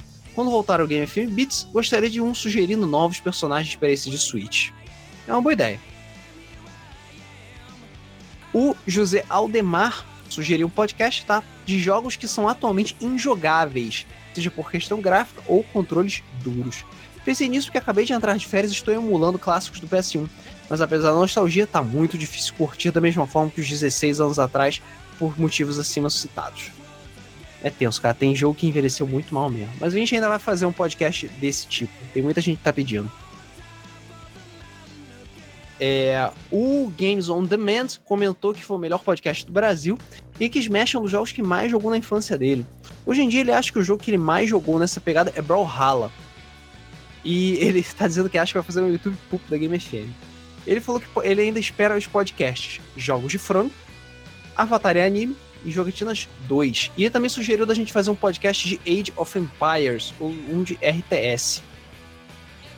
E ele percebeu que já ouviu todos os podcasts da Game FM pelo menos três vezes, e alguns como o IC e Pirataria Tibia mais dez vezes. Será que sou doente? Não sei, cara. É. sei lá. Acho que não, continue assim. É... Eu voltei. Sim, é, o Alan tinha sido derrubado. Não, meu computador coisa. dividiu pro zero e eu tive que reiniciar. Ah, beleza. Eu não tava fazendo nada, tá? Eu só, tipo, tava falando e, tipo, travou tudo. Bum. é... O Gustavo TT falou que ele achava a jogabilidade de Smash antigamente bastante travada. Ele não sabe se voltar a jogar hoje em dia, provavelmente vai achar ele bem melhor. Cara, melhorou absurdamente a jogabilidade do 64 até hoje. Vale a pena dar uma olhadinha. O Paulo Costa falou que não sabe se a gente conhece, mas existe um piratão chamado Super Smash Flash, que tem continuação, inclusive. Esse jogo é muito divertido e recomendo vocês darem uma jogada. Já joguei muito e desbloqueei tudo nos dois. É Mugen do jeito que o Alan gosta, mas o Luiz vai odiar porque tem personagens de anime pra caralho. Bom, eu já joguei Super Smash Flash no bom e velho Newgrounds. Tem bastante personagens de anime e eu acho meio esquisito justamente por causa disso. É meio zoado nesse aspecto. Mas é divertidinho. Até que a mecânica funciona relativamente bem, apesar de ser lagado pra porra, porque enfim, Flash, né? É foda. É, o Felipe Soares falou que achou engraçado quando a gente disse que ninguém conhecia o NES na época do 64, porque quem realmente eu não conhecia era Samus. Nessa eu sequer cheguei a desbloquear. Lembro que na primeira vez que eu vi a tela de seleção de personagens do Smash, eu pensei, ué, quem é esse robô boladão? Aí só de madrugada para acessar a internet de escada e descobrir a série Metroid. Como sempre, ótimo podcast. Abraços. Bom, é isso. Fechamos aqui a nossa sessão de comentários do nosso último podcast sobre Super Smash Bros. E agora, como já é de praxe, não deixe de deixar a sua opinião sobre Burnout. Você jogou Burnout? Você não jogou? Quais jogos da série você jogou? Você acha o Takedown foda? Claro. Você acha o Revenge mais ou menos? Sim, com certeza. É, Burnout Crash é muito ruim? É pior do que isso. Coloque sua opinião nos comentários. Diz aí o que vocês acham. Você acha que Paradise City é o hino de Burnout? Ou você acha que Avril Lavigne é a grande representante e embaixadora de Burnout no planeta Terra? Hum? É isso. Nós ficamos por aqui. Mais uma vez gostaríamos de agradecer muito a audiência, a paciência, aos comentários e a participação de todos vocês. E nos vemos no próximo Debug Mode. Valeu! Valeu, valeu.